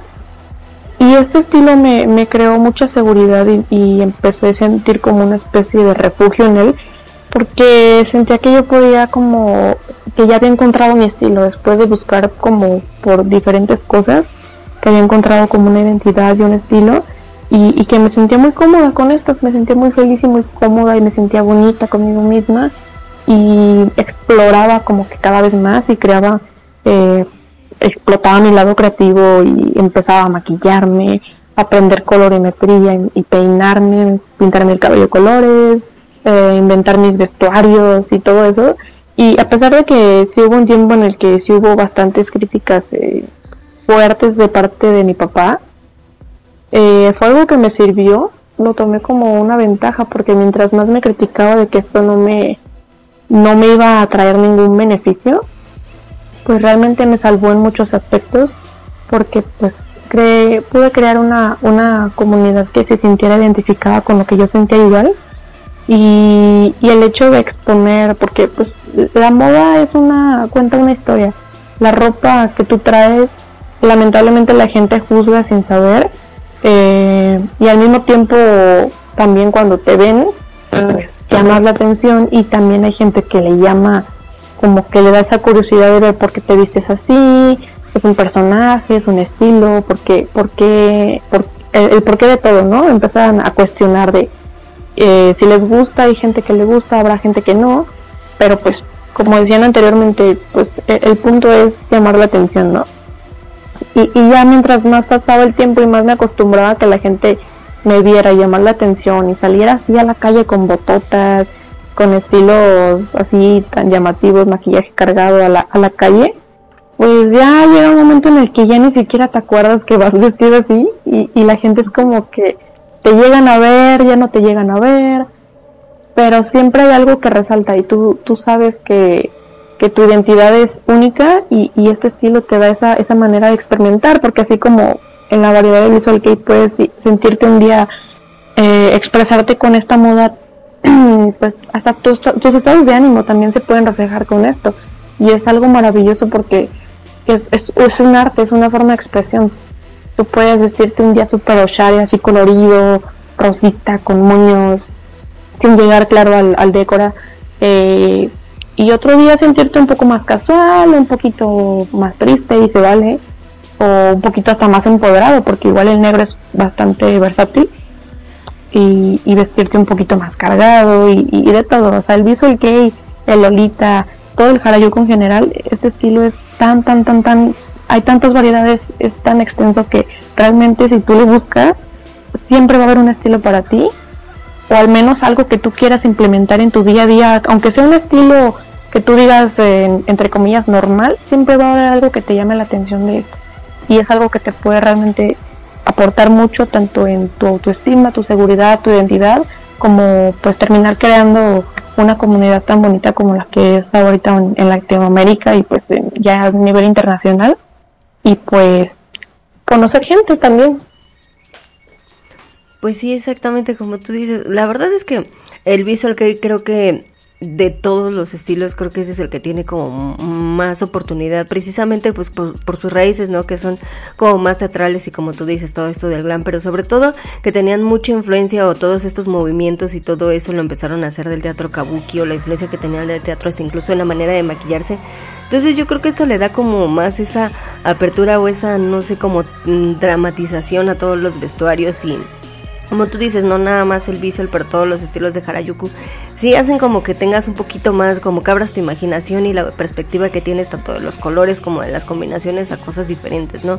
Que te atrevas a hacer cosas que te identifiquen a ti más como persona y más como individuo, que de alguna u otra forma sigas una tendencia en sí de moda y eso, eh, pues creo que eh, para todas las personas que de algún en algún momento hemos pasado por una situación difícil o en una situación en donde ya pues ya como que sientes que no tienes ganas de hacer nada y como que nada vale la pena el empezar a crear algo nuevo y algo nuevo que sea sobre todo para ti para identificarte a ti como individuo creo que eso hace que cambies como una perspectiva de todo lo que estás pensando en ese momento y pues por ahí la serotonina empieza a funcionar otra vez de nuevo y empiezas a sentirte como mejor.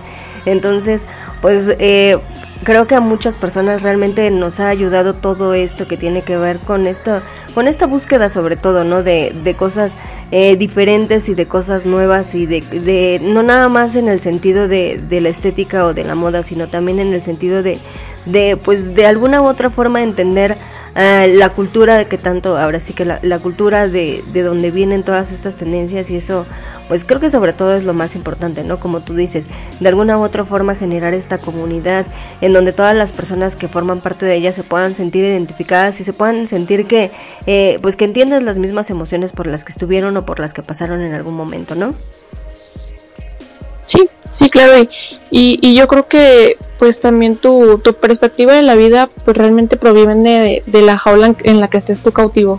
Cada quien toma su propia realidad y, y lo transforma en lo que quiere y, y pues llega un momento en el que este es un medio en el que te puedes tú expresar y, y liberar de forma sana o sea, y creando hasta nuevos talentos, ¿no? Porque yo de aquí he visto gente que termina siendo maquillistas profesionales, estilistas, diseñadores de moda y un montón de cosas y aperturas que te da a que realmente explotes ese, ese potencial artístico y, y en otros aspectos musical y de todo que, que es algo muy amplio, te- es algo muy gratificante si le sabes realmente buscar, pero de que hay algo bueno en esto realmente es, es un mundo. Sí, también independiente mucho de, eh, pues de todas las cuestiones que pasan en la moda. Yo creo que Harajuku, el distrito de Harajuku se caracteriza mucho por esto, por tener como estos artistas independientes, no nada más incursionando en el mundo de la, de, o sea, de que tengan boutiques pequeñas, sino también hay muchos espacios de arte y muchas, este, hasta incluso pues eh, galerías pequeñas en donde los artistas independientes pueden exponer desde su, ahora sí que desde sus marcas de ropa hasta cuadros o todo esto que, que ahora hacen con el diseño gráfico y creo que eso es una de las enseñanzas mayores que nos deja o de pues sí que nos deja no que de alguna u otra forma eh, no tiene que ser todo tan cuadrado no tienes que, que a fuerzas tener como pues no sé como una no sé no puedes no tienes que a fuerzas tener como un diploma en diseño de modas para que tú puedas incursionar en el mundo de la moda. Yo creo que lo más importante es que pues de alguna u otra forma busques siempre eh, una identidad para hacer las cosas que te gustan, ¿no? Y para y de alguna u otra forma también para resaltar, para hacer como diferente a lo que están haciendo todos los demás. Entonces, yo creo que esa es una de las enseñanzas que también nos deja de alguna u otra forma todas las personas que forman el distrito de allá y está padre porque mm, todas estas cosas también las estamos trasladando acá, no nada más la forma o nada más la manera en la que en la que se visten, ¿no? En la manera en la que se ven, sino también la manera en la que sienten y la manera en la que viven, pues también las podemos de alguna otra forma, eh, pues no sé, retransmitir aquí y eso la verdad es que pues está está súper padre. Es como tú dices, formar una comunidad nueva en donde te puedas sentir, eh, pues te puedas sentir bien, no importa cómo te sientas, pero que estés siempre a gusto y que encuentres a alguien que de alguna otra forma conecte contigo, ¿no? Que comparta esos gustos en común. Exactamente. Pues ahora sí, Yuki, platícanos un poquito, ¿qué es lo que te ha dejado a ti toda esta moda de Cora? ¿Qué es lo que te, qué te, pues ya que te inspiró, ya escuchamos, pero ¿qué es lo que inspira para hacer mañana o para dejar en la comunidad? Pues para dejar en la comunidad, yo creo que la las ganas, ¿no? De, de ser uno mismo siempre, de, de no estar como tratando de ser otra persona para hacer feliz a las demás personas, sino eh, ser uno mismo, o sea, no avergonzarse de lo, lo que uno hace, de sus gustos, porque a lo mejor uno yo creo que siempre trata así como de, no, no, no, hoy no me voy a poner esto porque pues qué van a decir o, o las críticas que a veces llegan a afectar, ¿no? Digo, ya últimamente a lo mejor hay personas que pudieran haber eh, comentado cosas de, de uno, pero pues no se lo toma uno como, como personal, ¿no? Creo que ya se va sintiendo uno tan cómodo, tan, tan en una zona de confort dentro de, de lo que nos gusta, que no te afecta. Al contrario, yo creo que son como partes que uno toma para hacer las cosas mejor cada vez. Sí, pues como dicen esa Yo parte de... Perdón, sí. sí, yo creo que la gente pues tome eso, ¿no? De todo lo que estamos haciendo, de que cuando quieren hacer algo eh, mm, de corazón y que quieren hacer algo para las demás personas, pues que igual echen un montón de ganas, que no es necesario el que voy a ganar, ¿no? Sino el, el si lo vas a disfrutar o no. Exactamente, lo más importante es eso, ¿no? Que disfrutes cada cosa que hagas y sobre todo que te sientas bien, que sientas, ahora sí que, eh, pues que tengas esa, esa armonía tanto con tu persona, tanto como con tu físico, como con cómo te ves o cómo, te- no cómo te ven los demás, sino cómo, cómo te ves o cómo te sientes tú cada día, ¿no? Creo que esa es una de las cosas pues más importantes sobre todo y al final de cuentas como tú dices, ¿no? El atreverse también, el no quedarse con las ganas de hacer nada, porque por ahí la vida es, es demasiado corta como dicen para quedarse con ganas de hacer las cosas y si a veces tienes ganas de ponerte esa ropa pues que no te importe qué es lo que van a pensar los demás, si combina o no combina, solamente que te vas al espejo y que pues digas yo me gusto, yo me quiero, yo me acepto y pues si los demás me quieren, les gusta y me aceptan, pues bienvenidos y los que no, pues también, eh, pues tienen su manera de, pues de expresarlo, ¿no? De alguna forma, como dices.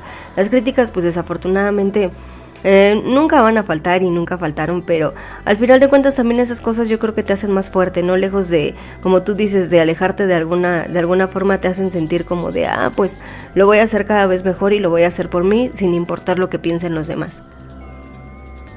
Así es. Pues miren chicas, tenemos una pregunta por aquí de Domea y Domea nos pregunta, precisamente hace ratito nos decía Nat que su papá por ahí había tenido como algunos inconvenientes y todo eso en la manera en la que se vestía, pero nos pregunta Domea que qué tanto ha cambiado la opinión de las personas con respecto a su vestimenta desde que empezaron hasta el día de hoy. Bueno, eh, ah, bueno, que, que conteste nada de esa pregunta. Ah, pues contesten a- como quieran quieren contestarla una cada una, porque supongo que para cada quien fue bueno. diferente, ¿no? Sí, me imagino que es distinto eh, el impacto de cada una eh, que hemos experimentado con nuestros familiares o, o amigos cercanos. Yo podría decir que esta, eh, principalmente Lolita, como ya habíamos hablado, que se suele confundir con esto de fetichismo o pedofilia, sí tuve al principio conflicto con mi familia. De hecho, mi- mis hermanos me decían así de, oye, mm, eso es de prostis, no te vistas así. Y yo así como, oye, pero estoy casi tapada de la piel, porque ¿de dónde? Es que yo no sé de dónde la gente cree que, que esto de Lolita es como eh, prosti, porque ni siquiera estamos enseñando mucha piel y, y ya ahorita la- las reglas son más eh, libres, pero antes era así como de, de que mientras menos piel enseñaras era más elegante en el Lolita. Ya ahorita es más liberal, puedes no usar una falda, puede ser el vestido un poco más corto. Ya, ya es- eso me gusta que porque ya, ya en el 2022 el pensamiento ya está más abierto y ya no son reglas tan específicas. En el Lolita, por ejemplo, mientras sea la parte de abajo del vestido o de la falda ampona, con eso ya se considera Lolita, aunque el corte de arriba sea imperio o otro tipo más como overol o salopet, igual se considera Lolita. Entonces, sí, eh, por ahí del 2006, 2009, sí tuve mucho, mucho conflicto con mi familia, porque sí estaban como en ese lado de, de que pensaban que esto era como pues fetichismo sexual o pedófilo por lo del libro y, y lo de las lolis pero eh, eso es lo importante de, de hacer eh, difundir la información, hacer este tipo de programas de radio o ser invitados en convenciones o hacer eventos, organizar eventos para que la gente se dé cuenta que tanto Lolita como los demás estilos como el Visual Kei, el Gyaru, el Kogal, el Oshare o el ganguro, por ejemplo, el ganguro estaba bien criticado porque había el, el grupo de las gals ah, hace mucho en Japón y lo asociaban como con prostitución y drogas y ese tipo de cosas. Y siempre es eso, ¿no? También en Japón esa etiqueta que te ponen de que si vistes extraño para ellos ya es porque pues tú estás en malos pasos o eres una persona fracasada para la sociedad no siempre pasa eso. Y no eh, todo lo contrario de hecho eh, el hecho de que te vistas de una forma no influye para nada ni tu intelecto ni lo que hagas socialmente ni las sustancias que te pongas en el cuerpo o los tatuajes que, que te pongas eh, pues en la piel no influyen en absoluto con tu manera de vestir y, y eso es algo que me gusta que la gente siga vistiéndolo para que enseñemos a nuestra familia, a nuestros amigos o a la misma sociedad que nos dejen de encasillar como eso de, de, de ser el fracaso o la irresponsabilidad de la sociedad, ¿no? O, o en el Lolita, por ejemplo, yo soy abogada y ya tengo maestrías y todo y, y siempre va a haber ese tipo de personas que te digan que, que soy una inmadura por vestir infantil, ¿no? Cuando el Lolita no tiene nada que ver con lo infantil, que nos veamos zamponas no está relacionado con niñas y, y como había dicho el Loli y el Lolita no es lo mismo, entonces no es inmaduro, es simplemente algo que nos gusta, algo que nos representa, algo que forma parte de mí. Y eso con el tiempo mi familia se fue dando cuenta a tal grado de que ya mis hermanos hasta me pidieron disculpas porque se dieron cuenta que no es prosti como ellos pensaban. Y lo más padre que se me hizo fue que en la FED de Versailles que es un evento que hice internacional hace dos años justo antes de pandemia ellos se pusieron de staff voluntariamente para ayudarme a promover esto de Lolita y hacer un evento internacional con invitados y todo, eh, de forma que lo podamos difundir a la gente. Y se me hizo muy padre de su gesto que mi misma familia, hasta mi mamá, mis hermanos, mis cuñadas dijeron, queremos ser staff, queremos ayudarte, queremos ser parte de esto de Lolita por un día y les encantó.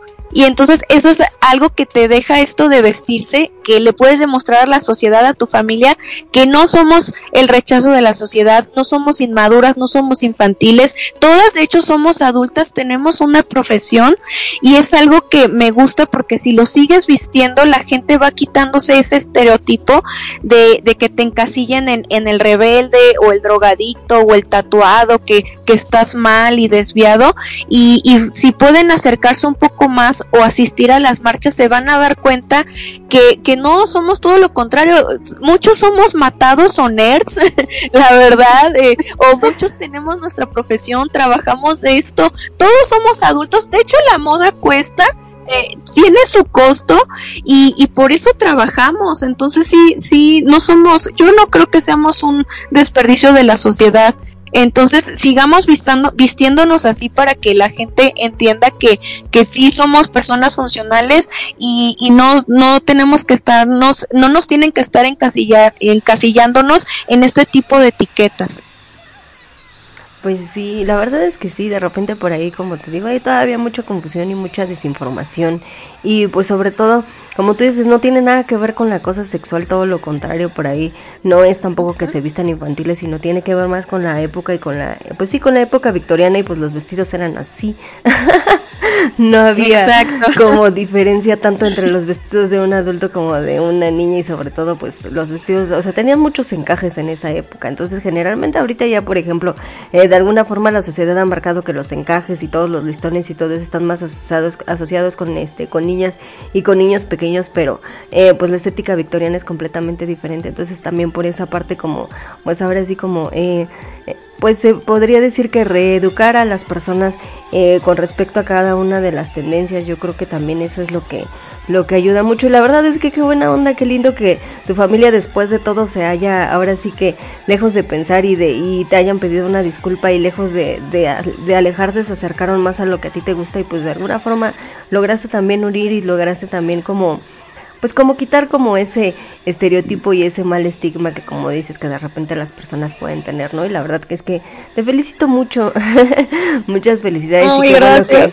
que, que todo esto, que la verdad es que todo esto te ha ayudado, no has dejado de ser responsable en las cosas que tienes que ser responsable, como dices, pues la mayoría de, pues ahora sí que la mayoría de las personas que seguimos estas tendencias ya somos personas adultas y pues eh, la responsabilidad, pues como dices, es lo primero, lo primero que tienes que hacer antes de antes que, que desubicarte y desenfocarte de las cosas, ¿no?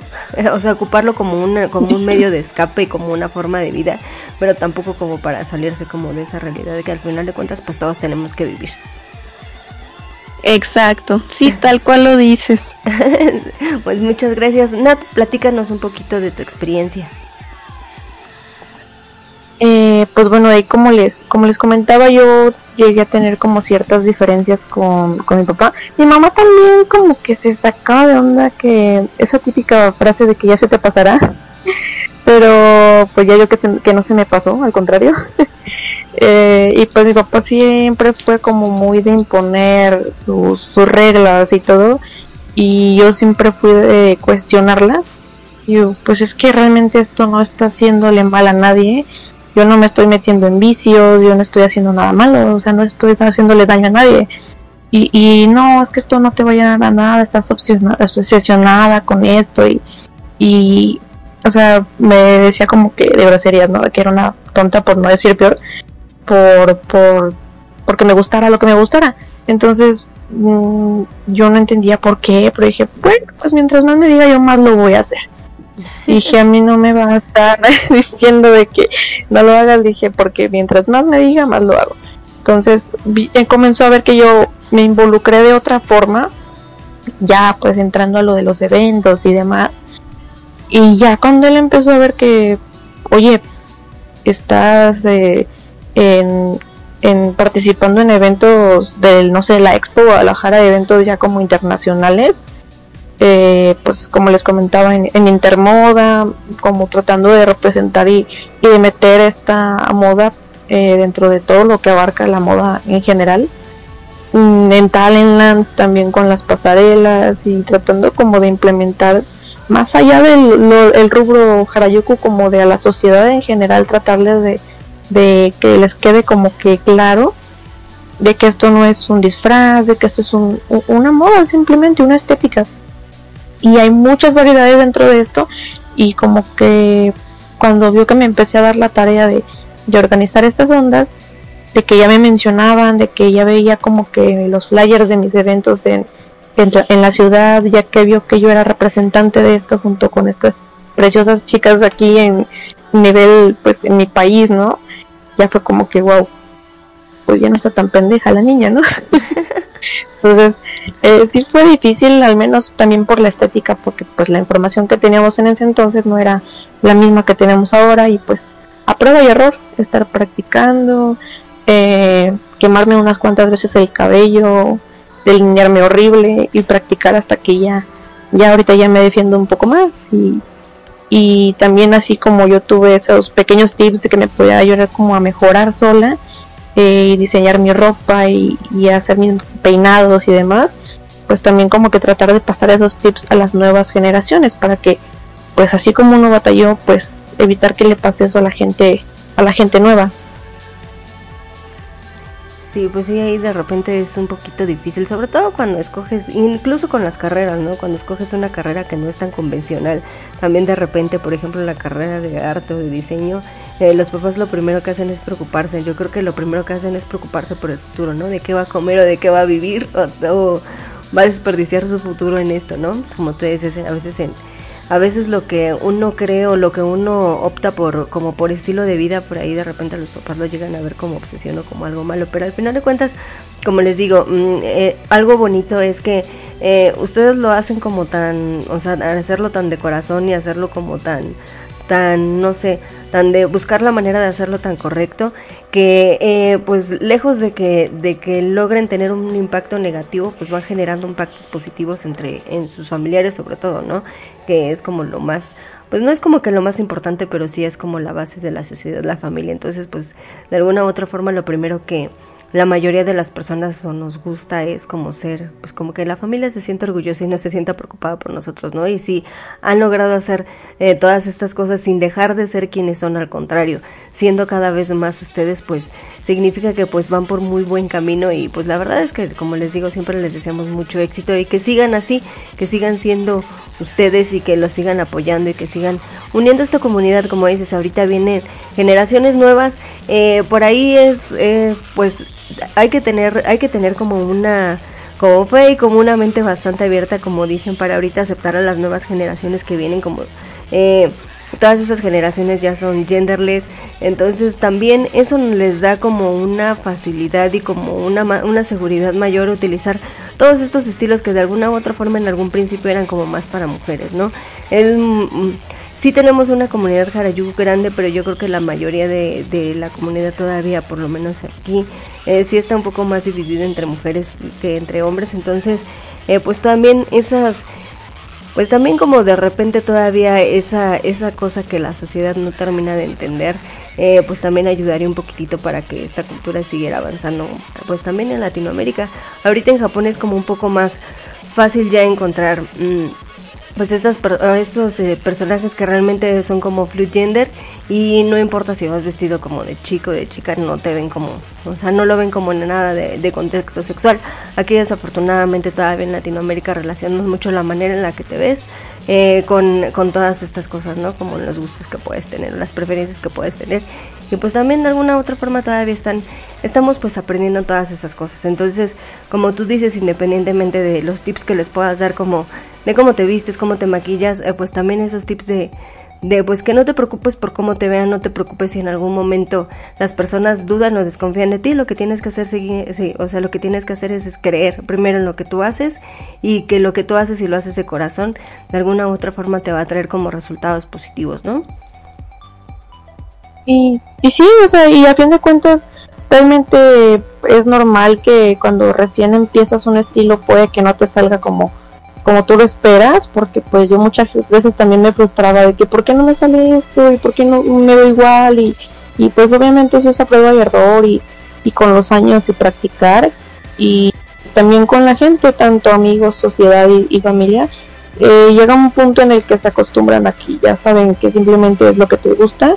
Y lo importante es que no dejes que la gente diga que te tienes que dejar de vestir así o que te tiene que dejar de gustar esto. Si realmente es algo que te hace feliz y, te da esa satisfacción y pues es una distracción sana, que no le estás haciendo daño a nadie, pues yo creo que se vale y el punto es que sigas siendo persistente con eso que te gusta hasta que la gente pues poco a poco se ven digamos que cosechados los frutos.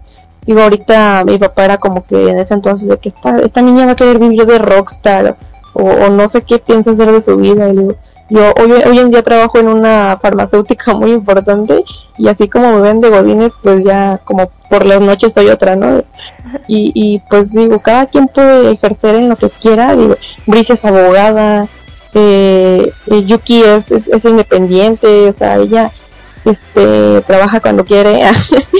Y, y cada quien hacemos de, de nuestra vida pues cosas de adulto no y creo que eso no tiene que ver con la madurez, con tus gustos musicales, con tu forma de vestir, con cómo ves la vida, porque es una forma de uno llevar, sobrellevar a veces la vida un poquito más, más padre, digamos, porque hay situaciones en las que ya de plano es difícil eh, sobrellevar algunas cosas, pero esto te, te va como suavizando un poco el viaje y pues realmente no, no tiene nada que ver con, con la madurez ni con nada, entonces ustedes no se preocupen, sus papás tarde o temprano se van a acostumbrar a esto y, y al rato van a ir a sus eventos, van a ver.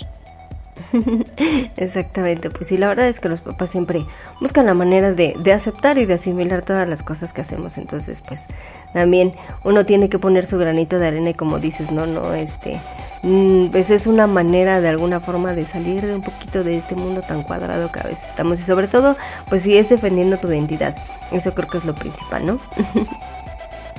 Así es. pues sí, y Yuki, platícanos. ¿Cómo es que ha cambiado todo esto? ¿Cómo tus papás, qué te dijeron cuando empezaste a vestirte de cura? pues yo creo que al principio mi mamá ya empezaba a notar que yo era como diferente eh, desde muy chica. Porque me empezaba a gustar mucho la onda rocker, así como vestirme de negro y así. Cuando yo iba saliendo de la primaria, entrando en la secundaria. Entonces después empecé a, acá con la onda esta emo. y a mi mamá no le gustaba, pero nadita, ¿no? Por todo lo que decían en internet, en la, en la televisión y así. Entonces, eh, ya cuando empecé a crecer y así, ella dijo, pues se le va a quitar lo rara, ¿no? ella me veía así como, como que era la, la rara. Y ya cuando empecé a adoptar esto del Harajuku, como que dijo, ah, bueno, ya no se va a vestir de negro pero luego me empezó a ver llena de piojitos y con peluches y pelucas y gastándome dinero así en pelucas y, y al principio sí como que como que lo veía así como una etapa, ¿no? Como que pensó que a lo mejor en algún futuro pues ya no lo iba yo a hacer. Pero ya con el tiempo, o sea, nunca lo vio mal, pero sí ella como notaba mucho el, el que mis, mis cambios, ¿no? O sea, como que estaba yo buscando mi identidad. Y, y ya al final de cuentas, digo, a, ahora que digo ya abiertamente ya lo saben, ten, ya cumplí 30 años y para nada me afecta. Mm, de hecho, se volvió mi estilo de vida por completo. O sea, yo llevo el decora no nada más en mi ropa, sino también eh, en lo que es mi casa. Digo, Akira lo puede lo puede confirmar, ella ya conoce mi casa, es un bombón rosa, lleno de cositas, juguetes, me, soy coleccionista, entonces me encanta coleccionar y tengo un montón de juguetes, me, mi esposo también es coleccionista, entonces todo mi mundo es así. Eh, lo adopté mucho a, a, mi día a día. ¿Mandé? Lleno de Furbies. Sí, tengo colecciones de Furbies, tengo de Barbies, tengo ranas por todos lados tengo muchas cosas retro, eh, entonces me, me gusta mucho como que el kawaii vaya conmigo para todos lados. Yo, mmm, muchas personas han de decir así como de, ¿y a ella qué se dedica o qué onda? ¿no? O sea, porque soy una chica que está totalmente tatuada, eh, me gusta vestirme de colores y vivir mi, mi estilo al máximo aunque por ejemplo no, no esté en un evento, porque el decora es un poco complicado de, de portar así como que de diario, si está pesado. Entonces, mm, yo en el día a día a lo mejor uso mucha ropa colorida, unos leggings de bombones, de dulces, de cositas así, zapatos coloridos, una estampados, playeras así normales, pero como estampados bonitos. Mis todos mis anteojos son de corazón, entonces procuro llevarlo todo el tiempo. Y en mi trabajo afortunadamente no he tenido ni un solo problema con eso. Eh, yo me dedico a la música, yo soy cantante, entonces yo trabajo fines de semana únicamente. Eh, lo que es viernes, sábado y domingo, yo me dedico completamente a la música. Entonces, no he tenido ningún problema, al contrario, me identifican perfectamente por mi estilo. Cuando ellos van a preguntar al lugar donde yo trabajo, dicen, no, pues la chica de colores, o la chica pony, o la unicornio. Y ni siquiera saben que soy, pues, parte de una comunidad así grande, a menos que me pregunten, ¿no? Pues ya les comento pero sí siempre me, me gusta que la gente me identifique por por ser yo misma por eh, no no tener como ese conflicto de ay ya me voy a mi casa o, ay ya me voy a trabajar y me tengo que vestir de otra persona. No. O sea yo soy siempre así y lo he lo he eh, adoptado así a mis 24/7 eh, mi esposo lo acepta perfectamente, le encanta, él me apoya mucho en, en eventos, va conmigo, me, me apoya, ahora va a ser parte del staff de este de este evento, eh, ahora este domingo. Él va a estar también ayudándome a movilizar a la gente. em, mi hijo también lo ve de manera súper normal. Mi hijo tiene 8 años. Entonces él, él lo ve así súper, súper normal. Ve a mis amigos que vienen a la casa cuando los entrevisto para, para el canal. Todo eso él lo, lo está viendo de una manera súper natural.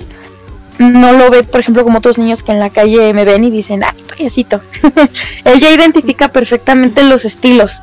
Entonces yo así estoy haciendo que él igual crezca y, aprenda y si él decide ser parte de esto, pues adelante. Y si no, también. Y pues en- así como tal mi familia, pues no, no, no ha tenido como tal un problema. Creo que me molestaban más de chica cuando me vestía de negro y me pintaba las uñas de negro y así. Era así de que super got. Eh, me molestaban más que ahora que soy así super full color. Sí, ¿verdad? De repente por ahí. No sé, la verdad es que también aquí en, en México la comunidad dark y la comunidad gótica es una de las comunidades más grandes. Entonces, eh, la mayoría de las personas que empiezan por estilos alter- alternativos creo que empiezan por eso. Y pues de alguna u otra forma, pues ya como vamos creciendo también los gustos van cambiando. Por ahí dices que también nos hemos, sí, aquí en México los hemos fueron muy discriminados. Entonces, pues sí, también tenían como mala fama y luego hay programas que no ayudan tampoco en nada también para la idiosincrasia Ay, sí. Mexicano. Entonces, también Y que nos digo, han querido también, que nos han querido también meter en sus programas a, como Harayukus. A mí hace un tiempo me, me, contas- me contactó un, un reportero de, de una televisora y me empezó como a preguntar mucho y a preguntarme de qué era y por qué y así, por qué me vestía así. Y resulta que el mismo reportero trabajaba en esa misma televisora donde sacaron un programa donde salió una tal chava que se llamaba Harayuko, o sea que nada que ver. Y sacaron cada cosa y la verdad es que yo sí le reclamé, dije, oye, estás engañando a la gente, nosotros no, no somos así. No, pues es que también a veces la exager Es como te digo, la mala información y sobre todo que, pues ahora sí que a veces, ahora sí que nada más ocupan a veces las cosas para distraer y para entretener o para tener como la, ahora sí, la televisión prendida sin ponerle realmente atención.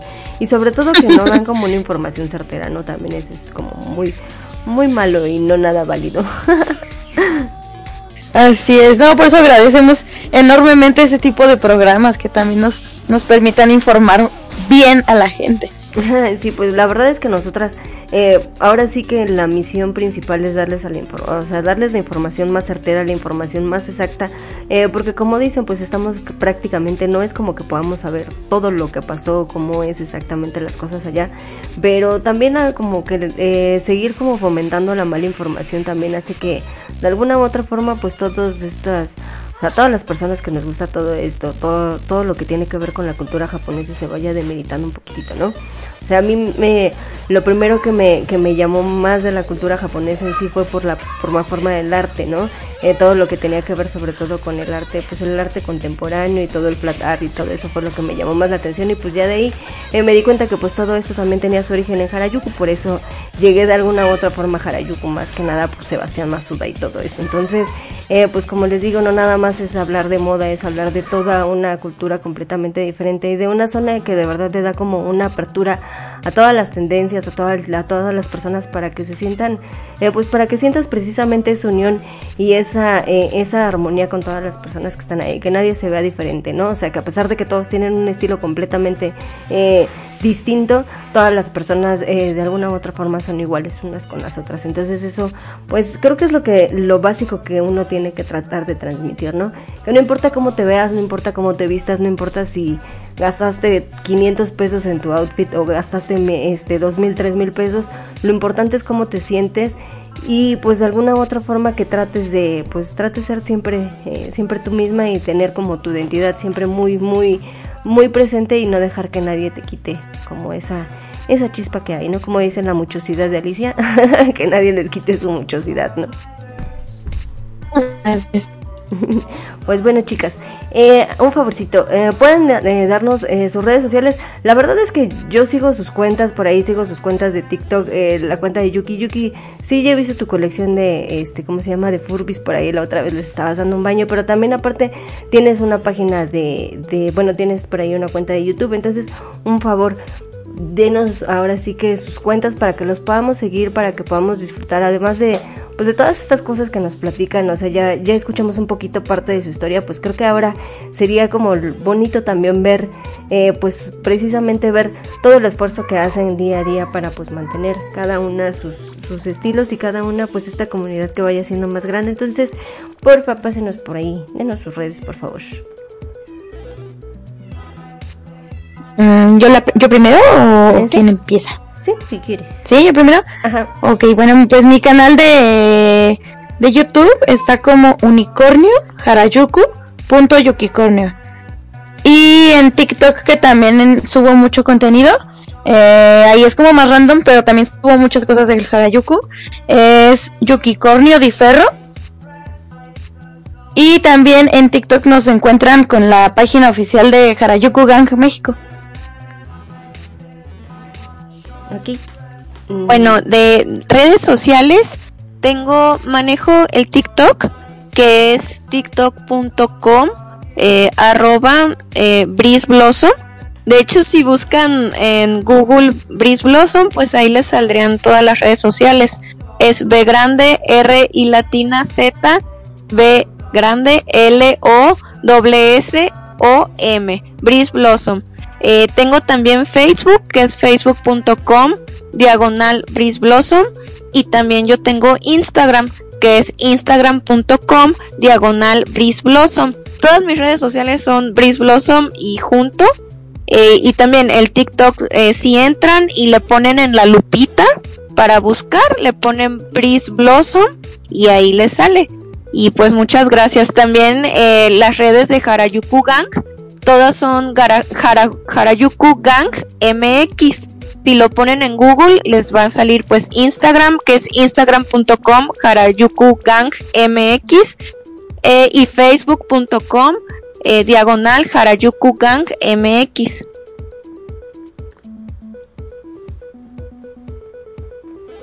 Sí, yo, ¿verdad? Sí. Eh, sí. Ah, bueno, el mío El, mío ah, también tengo TikTok, es Akira-tercero. Ah, el Twitter también lo tengo como Akira-tercero.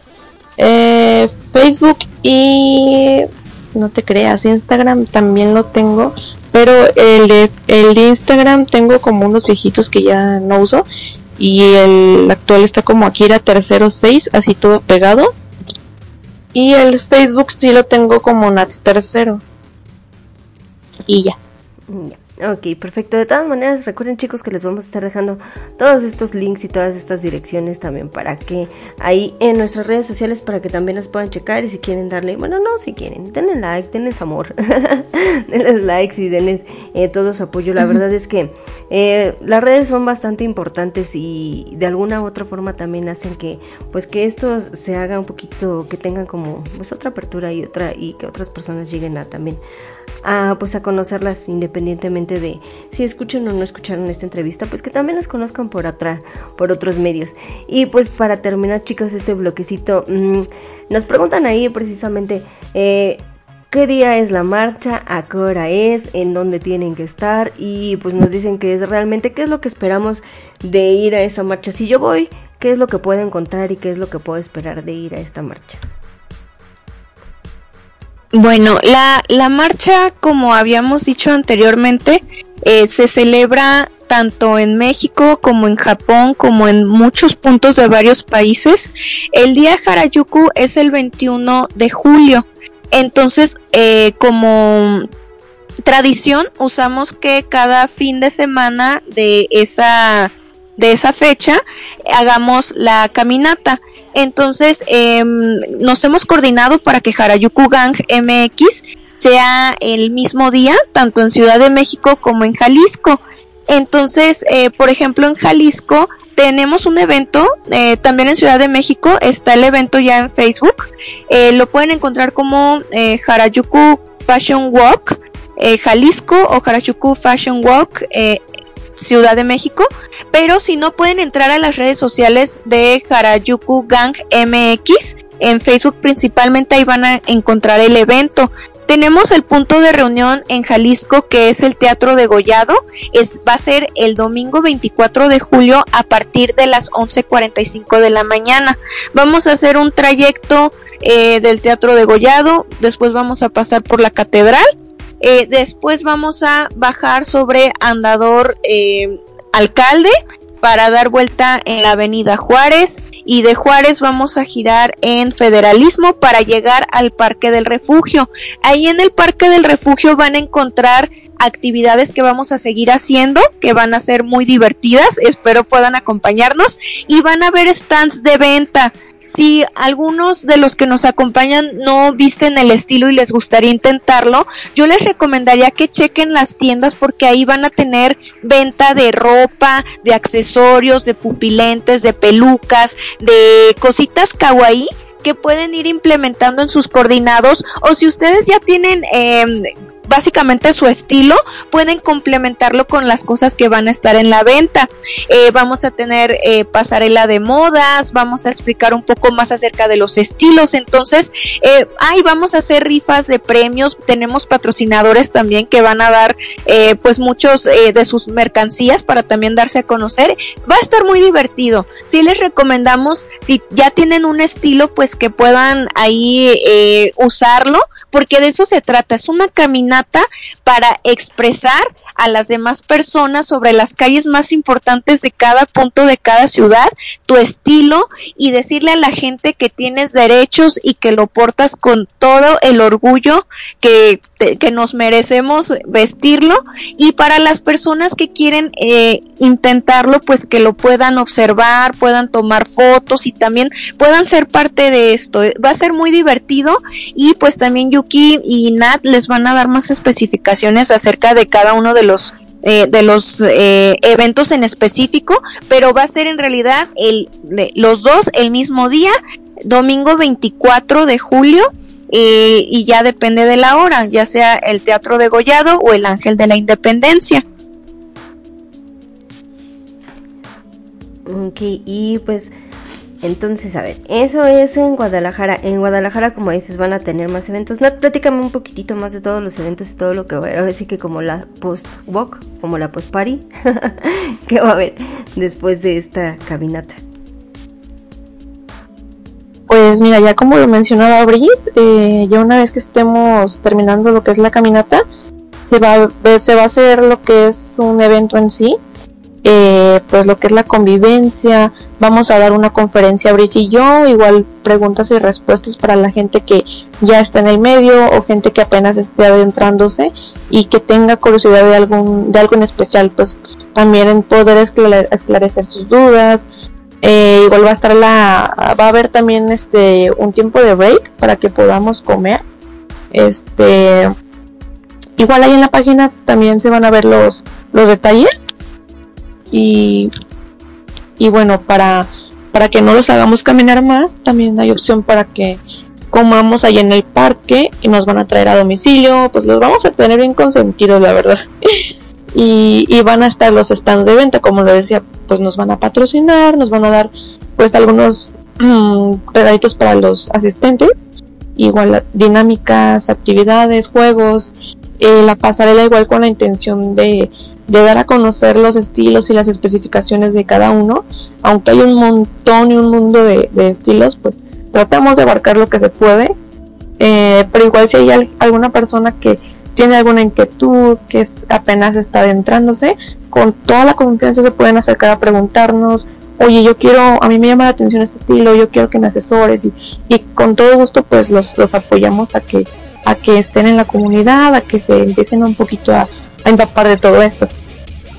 Ok, pues entonces ya saben, chicos que estén ahí en Jalisco, eh, acérquense sobre todo porque como dicen, la ventaja y algo también muy bonito es que apoyan precisamente a toda la comunidad, también a las personas que se dedican a crear o hacer, eh, pues hacer de esto, de este estilo también su medio de, de comercio y su medio de, pues, de vivir o de tener de alguna forma una entrada económica. Entonces apoyar el talento mexicano, aparte de, del talento de las personas que van a estar en la caminata, también el talento de las personas que se dedican a pues a vender y a proveernos de todos estos accesorios y de todo esto que pues de alguna u otra forma es un poquito más complicado mm, y es caro sobre todo si tratas de traerlo de pues de Japón o de Estados Unidos no entonces de alguna u otra forma el que puedan eh, puedan ser representantes también las personas que se dedican a pues hacer todo este todo este estilo de ropa y todos estos accesorios también es algo como muy muy gratificante y sobre todo como dicen pues también es apoyarlos no ellos los apoyan dándoles de alguna u otra forma promocionándolos o patrocinándolos por ahí con regalos. Entonces pues es nuestra manera también de, de regresarles eh, pues todo el apoyo que nos dan dejar o sea mm, atraer a más personas para que vean o para que sigan sus tiendas y para que pues de alguna u otra forma les ayuden no entonces pues ahí en, en Jalisco van a tener como esta esta especie de convivencia también pues la pasarela y si siguen teniendo preguntas y más dudas pues ya saben que pueden encontrar y o pueden conocer ahí ahora sí que en persona a Brice y también pueden conocer también en persona a Nat para que también les pasen sus tips y, todo esto. Y Yuki, platícame, en la Ciudad de México, ¿qué vamos a hacer? ¿Cómo va a estar todo este movimiento?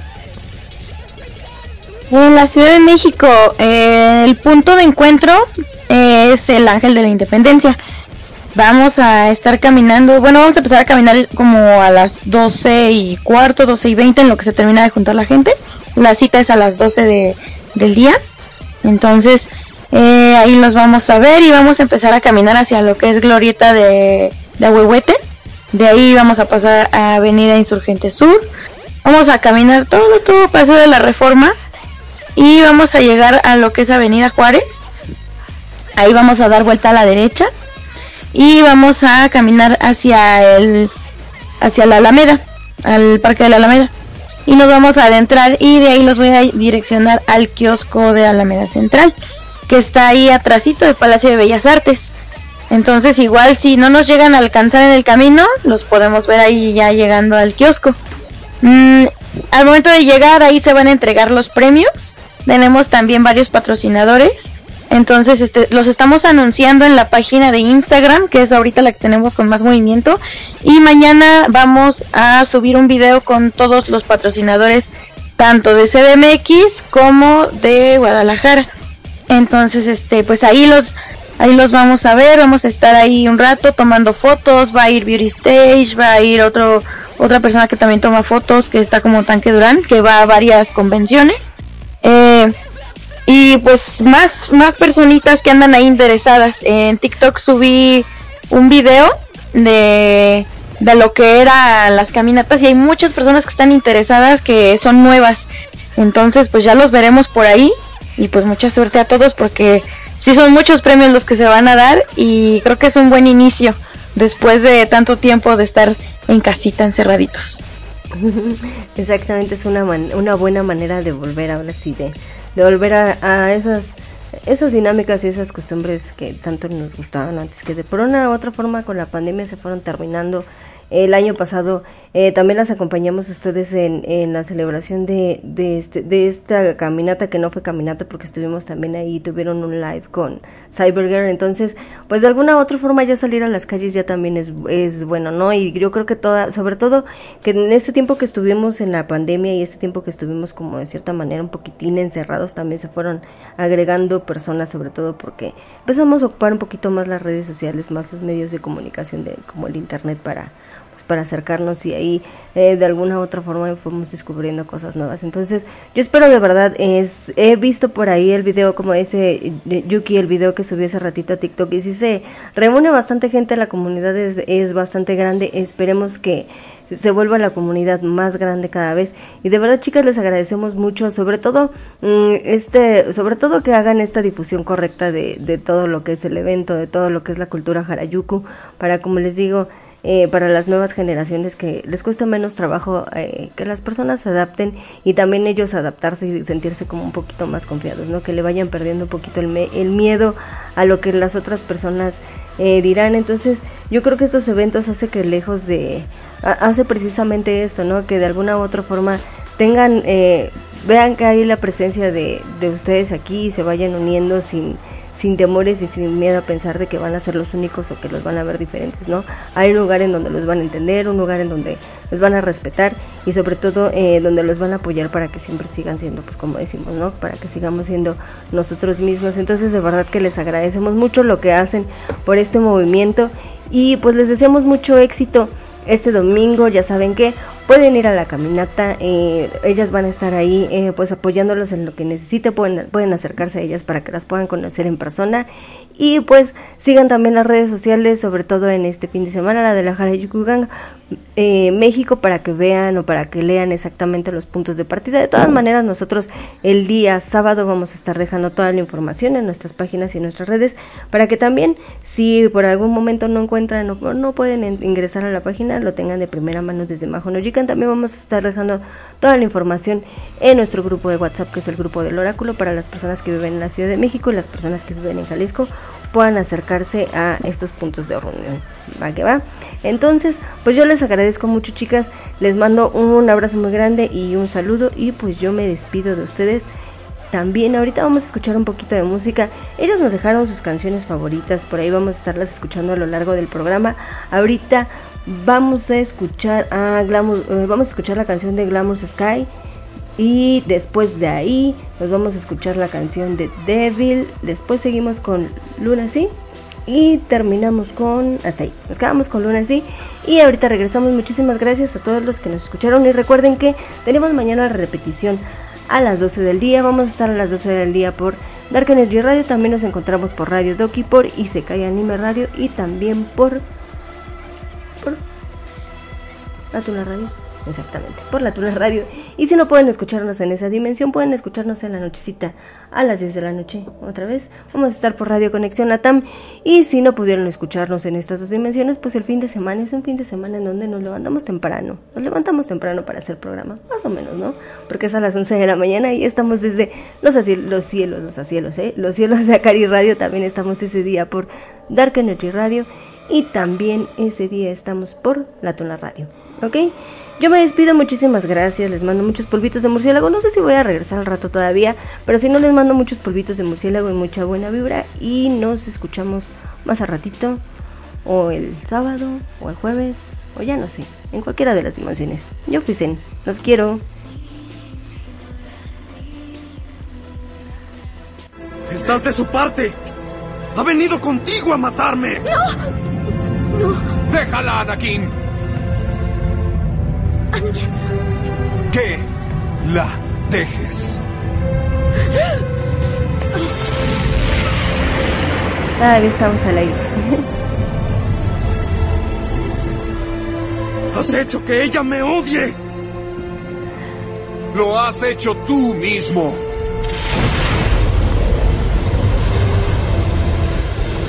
Tú no la apartarás de mí. Tu ira y tu sed de poder ya lo hicieron. Permitiste que ese Lord Oscuro te manipulara hasta que... hasta que te convertiste en aquello que juraste destruir. Deja los sermones, Obi-Wan. Veo las mentiras de los Jedi. No le temo al lado oscuro como ustedes. He devuelto la paz, la libertad la justicia y la seguridad a mi nuevo imperio. ¿Tu nuevo imperio? No me obligues a destruirte. Anakin, mi lealtad está con la República, con la democracia. Si no estás conmigo, eres mi enemigo. Solo un Sith es tan radical tomando decisiones. Haré lo que deba hacer. Será en vano.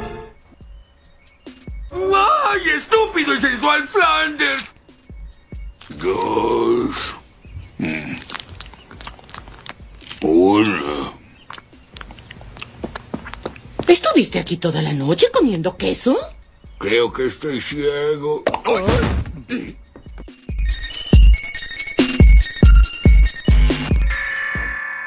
I could have seen the other side, taking a step into the sky.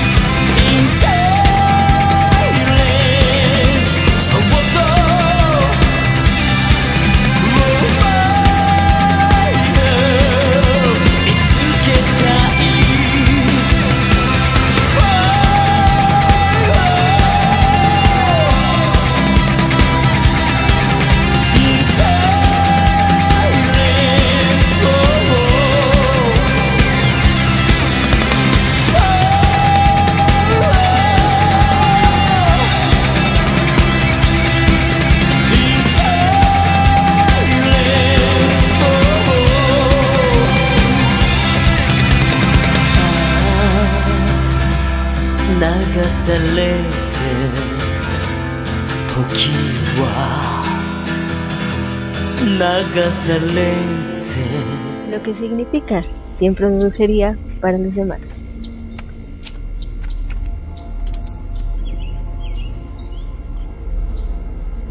Te ato para que no hagas daño, Nancy. Daño a las demás personas. Y daño a ti misma.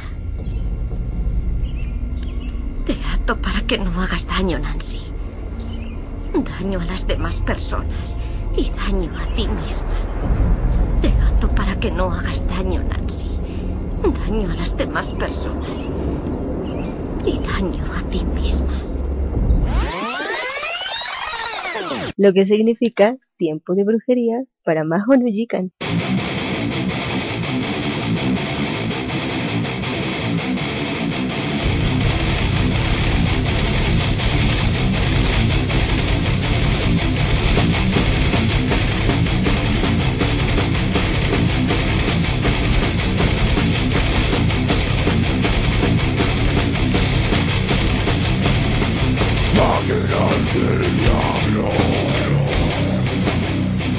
bonifican, hechizando tus sentidos.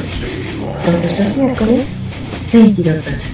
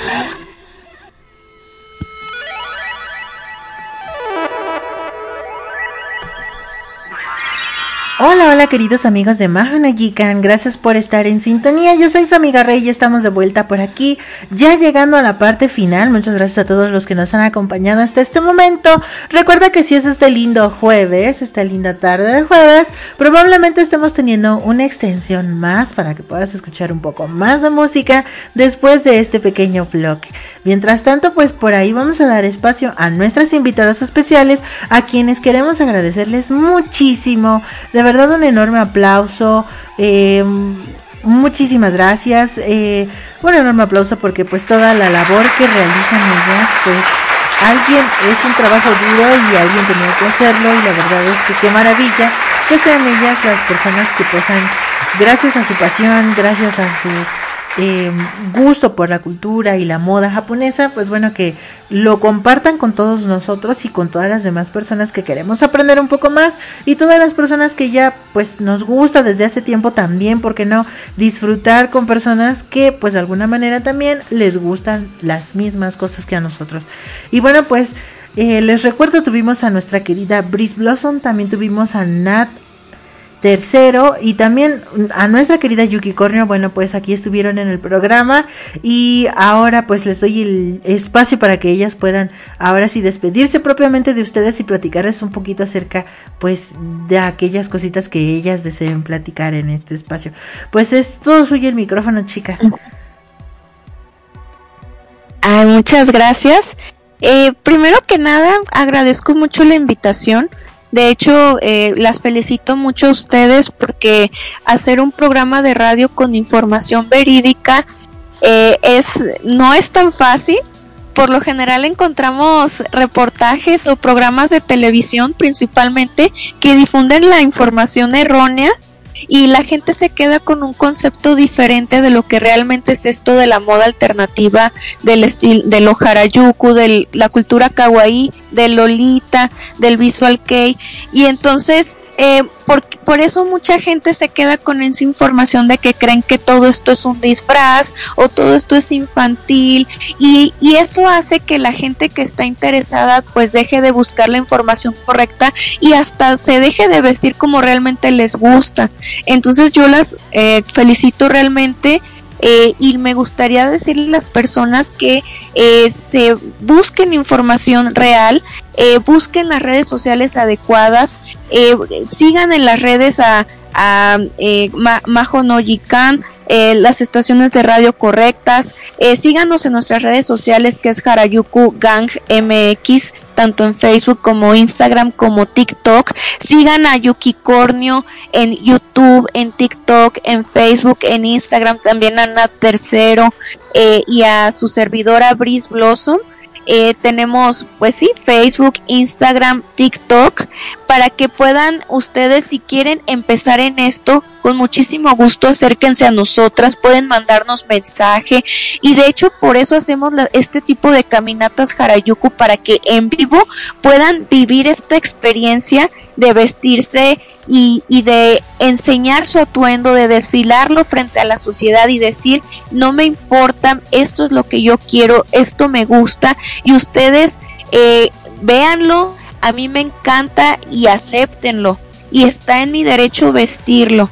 Y si ustedes todavía no empiezan con esto de, eh, porque la iniciación es como a veces lo más difícil, pero si no han dado ese pequeño paso, yo creo que le- los invitamos a estas caminatas Harayuku que se están haciendo año con año a finales de julio de cada año en cualquier ciudad, eh, principalmente Jalisco, Ciudad de México, también en el norte, en Torreón eh, y en Yucatán también los están haciendo. Acérquense a su comunidad más, más eh, local para que puedan eh, vivir esa experiencia en vivo y también eh, eh, partan desde la iniciación. Ya cuando ustedes puedan encontrar el estilo que más se identifiquen, que más les apasiona, no tienen idea del grado de felicidad que es decir, ay, encontré el, el, el estilo por el cual yo me identifico y aquí me voy a quedar. Es un sentimiento indescriptible. Cuando yo encontré Lolita y dije, esto es el verdadero estilo que me encanta y que yo podría vestirlo para toda la vida, no tienen idea, es un sentimiento de mucha felicidad y que la gente como te vea o la familia como te acepte, eso no te va a importar. Es más tu gusto por seguirlo vistiendo y me gustaría que pudieran experimentar ese sentimiento de la felicidad por encontrar el, el estilo que realmente te gusta y te apasione. Y a partir de ahí yo les podría decir, vístanlo, no les importa lo que digan los demás, van a darse cuenta que después esas personas van a terminar aceptándolo. Y por eso es bueno hacer este tipo de eventos, de como Nat organizando eventos privados y que ya los estamos aumentando tanto nacionales y estamos abarcando más territorio, más personas, o Yuki que también está en Ciudad de México y que desde que se pueden empezar como picnics eh, y ya aumentándolos más a niveles nacionales y hasta internacionales, eh, eso ayuda muchísimo para que la sociedad se dé cuenta que esto es un estilo de vida sano, eh, es un hobby que no es vicioso, al contrario es muy saludable y que puedan encontrar personas en común y que puedan vestir igual eh, y que al final de cuentas las personas digan eh, yo acepto a esta persona, eh, reconozco sus derechos, tengo la obligación de aceptarlo, no quiero criticar a esa persona ni decirle de cosas cuando está pasando por las calles y mucho menos golpearlo o agredirlo eh, físicamente y así podamos respetar eh, el derecho a las eh, el derecho a la paz o, o los derechos a las terceras personas eh, por eso yo digo vístanse para que así más personas puedan verlo puedan aceptarlo y hasta ellas mismas les dé por el gusto de vestirlo. Por eso mismo eh, me encantaría, nos encantaría a todas nosotras que nos puedan acompañar en nuestra Harajuku Fashion Walk en Jalisco y en Ciudad de México este domingo 24 de julio. Eh, en Ciudad de México a partir de las 12 del mediodía y el punto de encuentro en el Ángel de la Independencia y en Guadalajara a las 11.45 de la mañana en el Teatro de Gollado. Nos va a dar mucho gusto encontrarlos para que nos puedan conocer en persona, platiquemos eh, y puedan vestirse. Yo les recomiendo que vistan, inténtenlo. Eh, siempre hay una primera vez o si ya lo visten eh, pueden mejorarlo, pueden pedirnos opiniones o incluso en las tiendas o los patrocinadores que ahí se encuentren pueden adquirir alguna mercancía o incluso pueden ganar premios de los patrocinadores y es una experiencia muy bonita. Se las recomiendo mucho, ojalá nos puedan acompañar, ojalá les puedan dar difusión a nuestras redes sociales y a los eventos para que año con año esto crezca y se pueda difundir la información correcta y la gente ya no nos esté estereotipando como pues eh, lo peor de la sociedad, ¿verdad? Porque eso no es cierto. Eh, somos profesionistas, eh, ganamos nuestro dinero, somos adultos y sí tenemos una función en esta sociedad.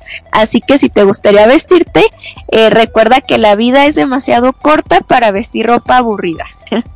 gracias, me dio mucho gusto estar aquí, muchísimas gracias. Saludos a todos y mucho éxito en su programa de radio. Gracias y síganme, soy Brice Blossom, muchas gracias. Besitos. Yay, muchas gracias Bris, qué bonito saludo, qué bonita invitación.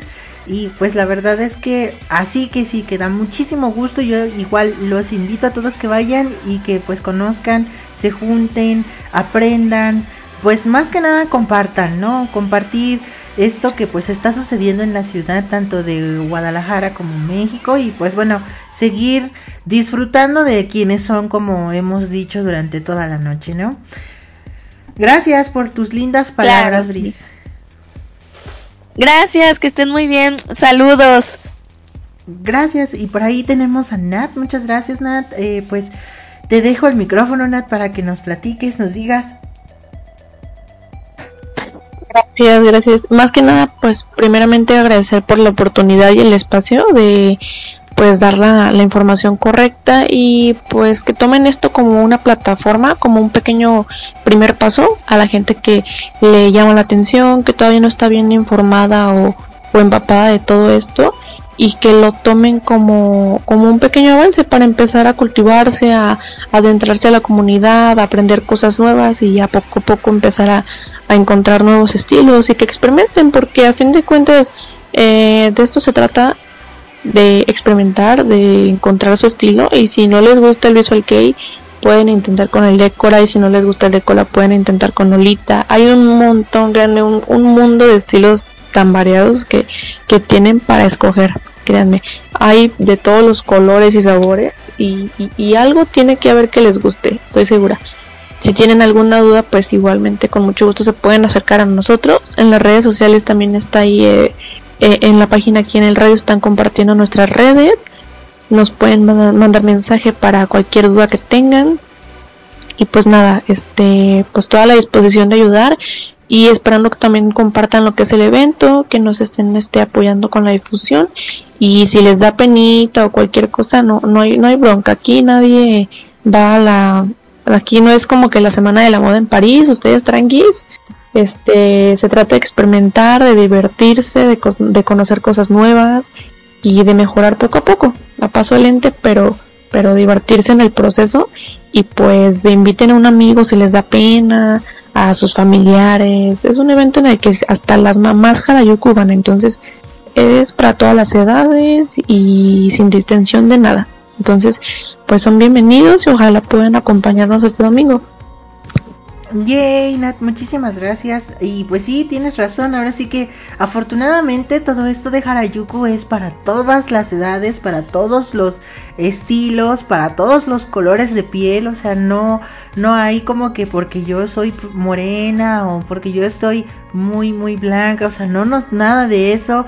Eh, todas las personas, sin importar su forma física, pueden pues participar en este pues vamos a decirlo movimiento, ¿no? Porque pues yo creo que ya sería un movimiento cultural que pues está despegando y que lleva muchos años en México, pero que de alguna forma se está también volviendo a una sede, pues este bonito país de todas estas actividades que gracias a personas emprendedoras y maravillosas como ustedes tenemos oportunidad de disfrutar con oficialidad y pues de ser reconocidas, ¿no? También de alguna forma que se reconozca que México está haciendo un esfuerzo por adaptar o por aprender parte de la cultura japonesa. Sí, claro, y también mencionar que pues ya nosotros tenemos como organizadoras también una comunidad con los demás organizadores este de diferentes países. Ya abarcamos lo que es en Latinoamérica aproximadamente 7 8 países. Eh, eh, también algunos de Estados Unidos y este año también se nos unió lo que es Alemania y Suiza. Entonces ya ya somos una plaguita por ya creciendo poco a poco. Entonces esperemos que se puedan unir a nosotros y pues estamos a la orden cualquier duda. Muchas gracias, Nar. Pues maravilloso. Y bueno, ahora sí, mi querida Yuki, te dejamos el micrófono para que puedas pues platicarnos.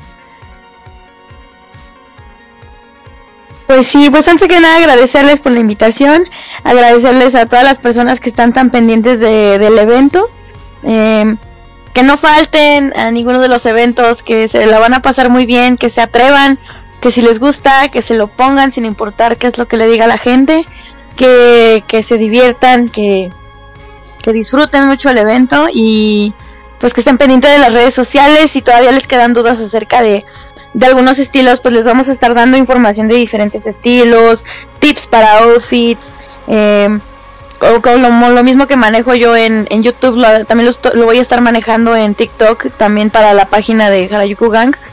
Eh, para outfits que no sea para gastar tanto para las personas que van empezando. Poco a poco uno se va haciendo de sus cosas y después ya no van a tener ni dónde guardar tanto. Entonces espero ver a muchas caritas conocidas por allá. Eh, nos vemos este domingo al- a las 12 en el Ángel, en CDMX. Y pues que sigan pendientes de nuestras redes sociales. Muchísimas gracias, Yuki. Pues ahí lo tienen mis queridos amigos, mis queridas amigas de Mahano y Jikan.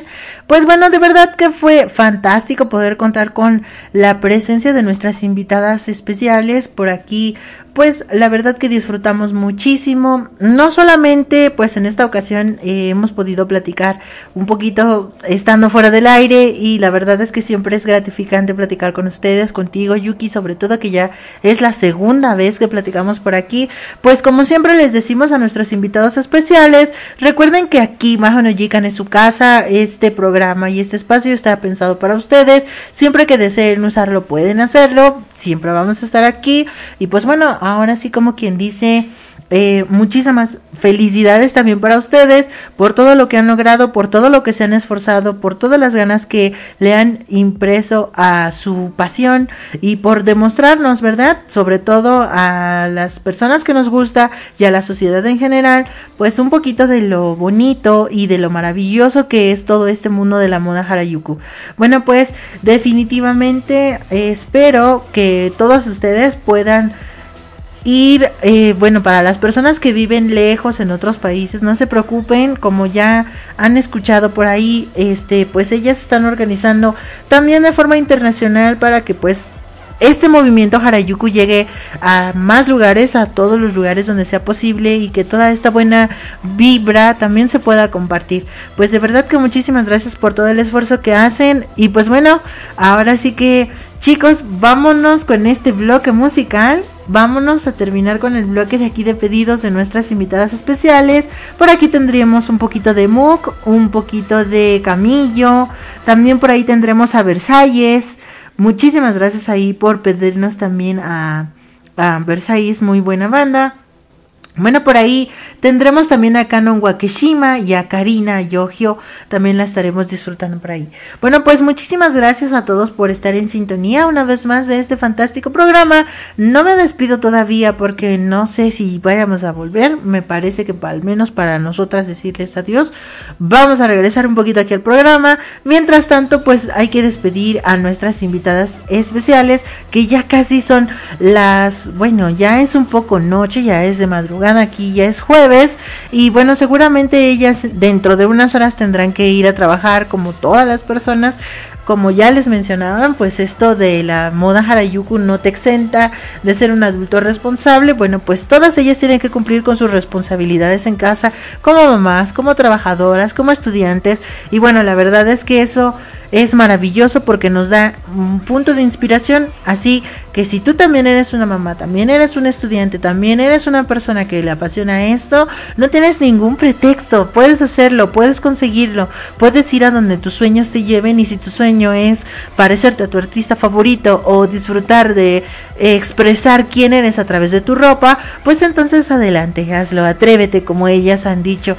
Pues claro, ahí tienen sus redes sociales mis queridos amigos. De todas formas, sigan nuestras redes en Majo no Jikan. Siempre estamos tratándoles de compartir pues tanto la información como las redes de nuestros colaboradores, de las, nuestros invitados especiales, para que todos ustedes puedan pues de primera mano conocer, disfrutar, tener a la mano pues toda esta información que también a la vez es importante, ¿verdad?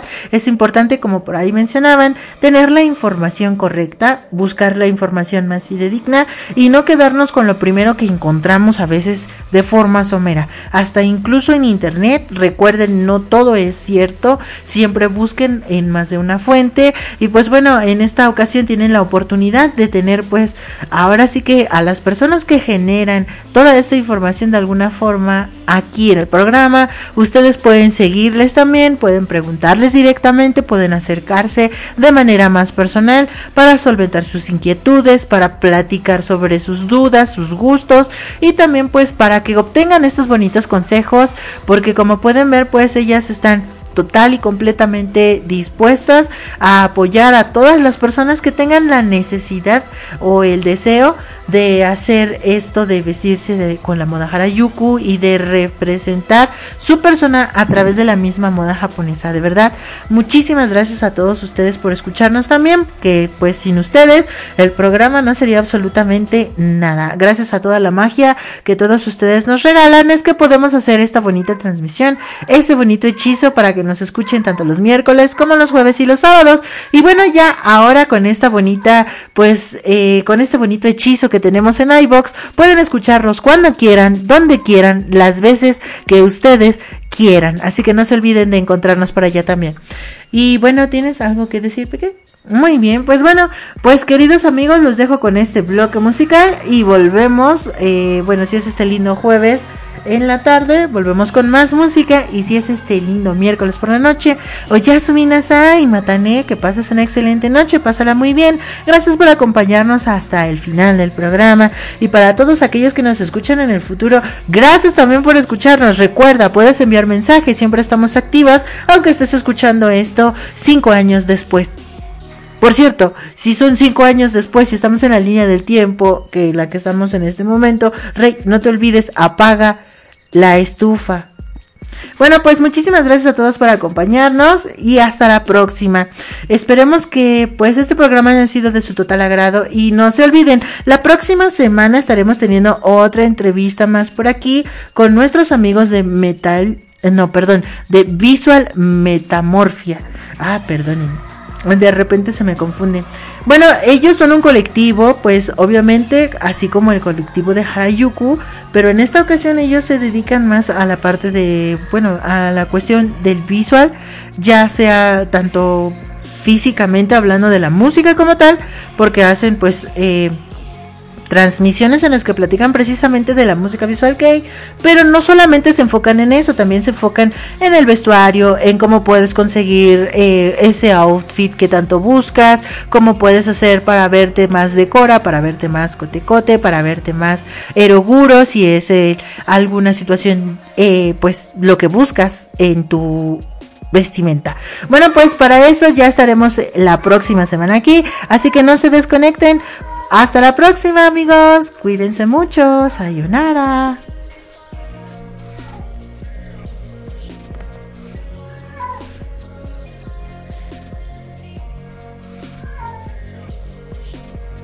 March, no voy a mentirte.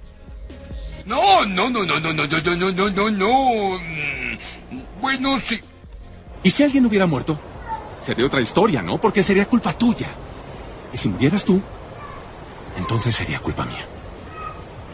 No quiero eso en mi conciencia. Sí, señor, yo no quería... Perdón, es que yo Perdón no... no alcanza. No entiendo. Es que yo solo quería ser como usted. Y yo quería que fueras mejor. Ok, ya que no resultó, devuélveme el traje. ¿Pero hasta cuándo? Para siempre. Sí, sí, así no, son no, las no, cosas. por favor, por favor, Dámelo. señor Stark, usted no entiende. Esto es todo lo que tengo, no soy nada sin el traje. Si no eres nada sin el traje, no te lo mereces, ¿ok? Ay, ya suena mi papá. Solo que no traje más ropa. Se me ocurrirá algo.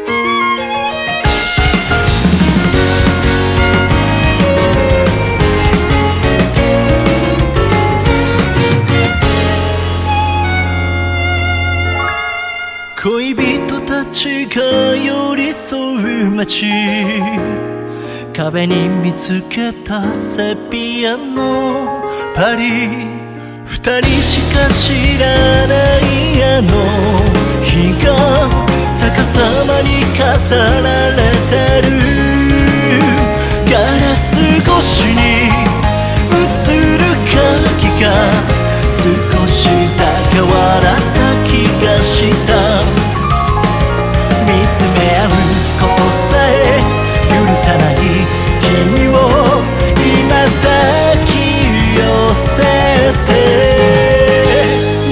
Be a princess gazing after me It rains a furthermore 無邪気な闇が眩しいね惑わせ悲しいから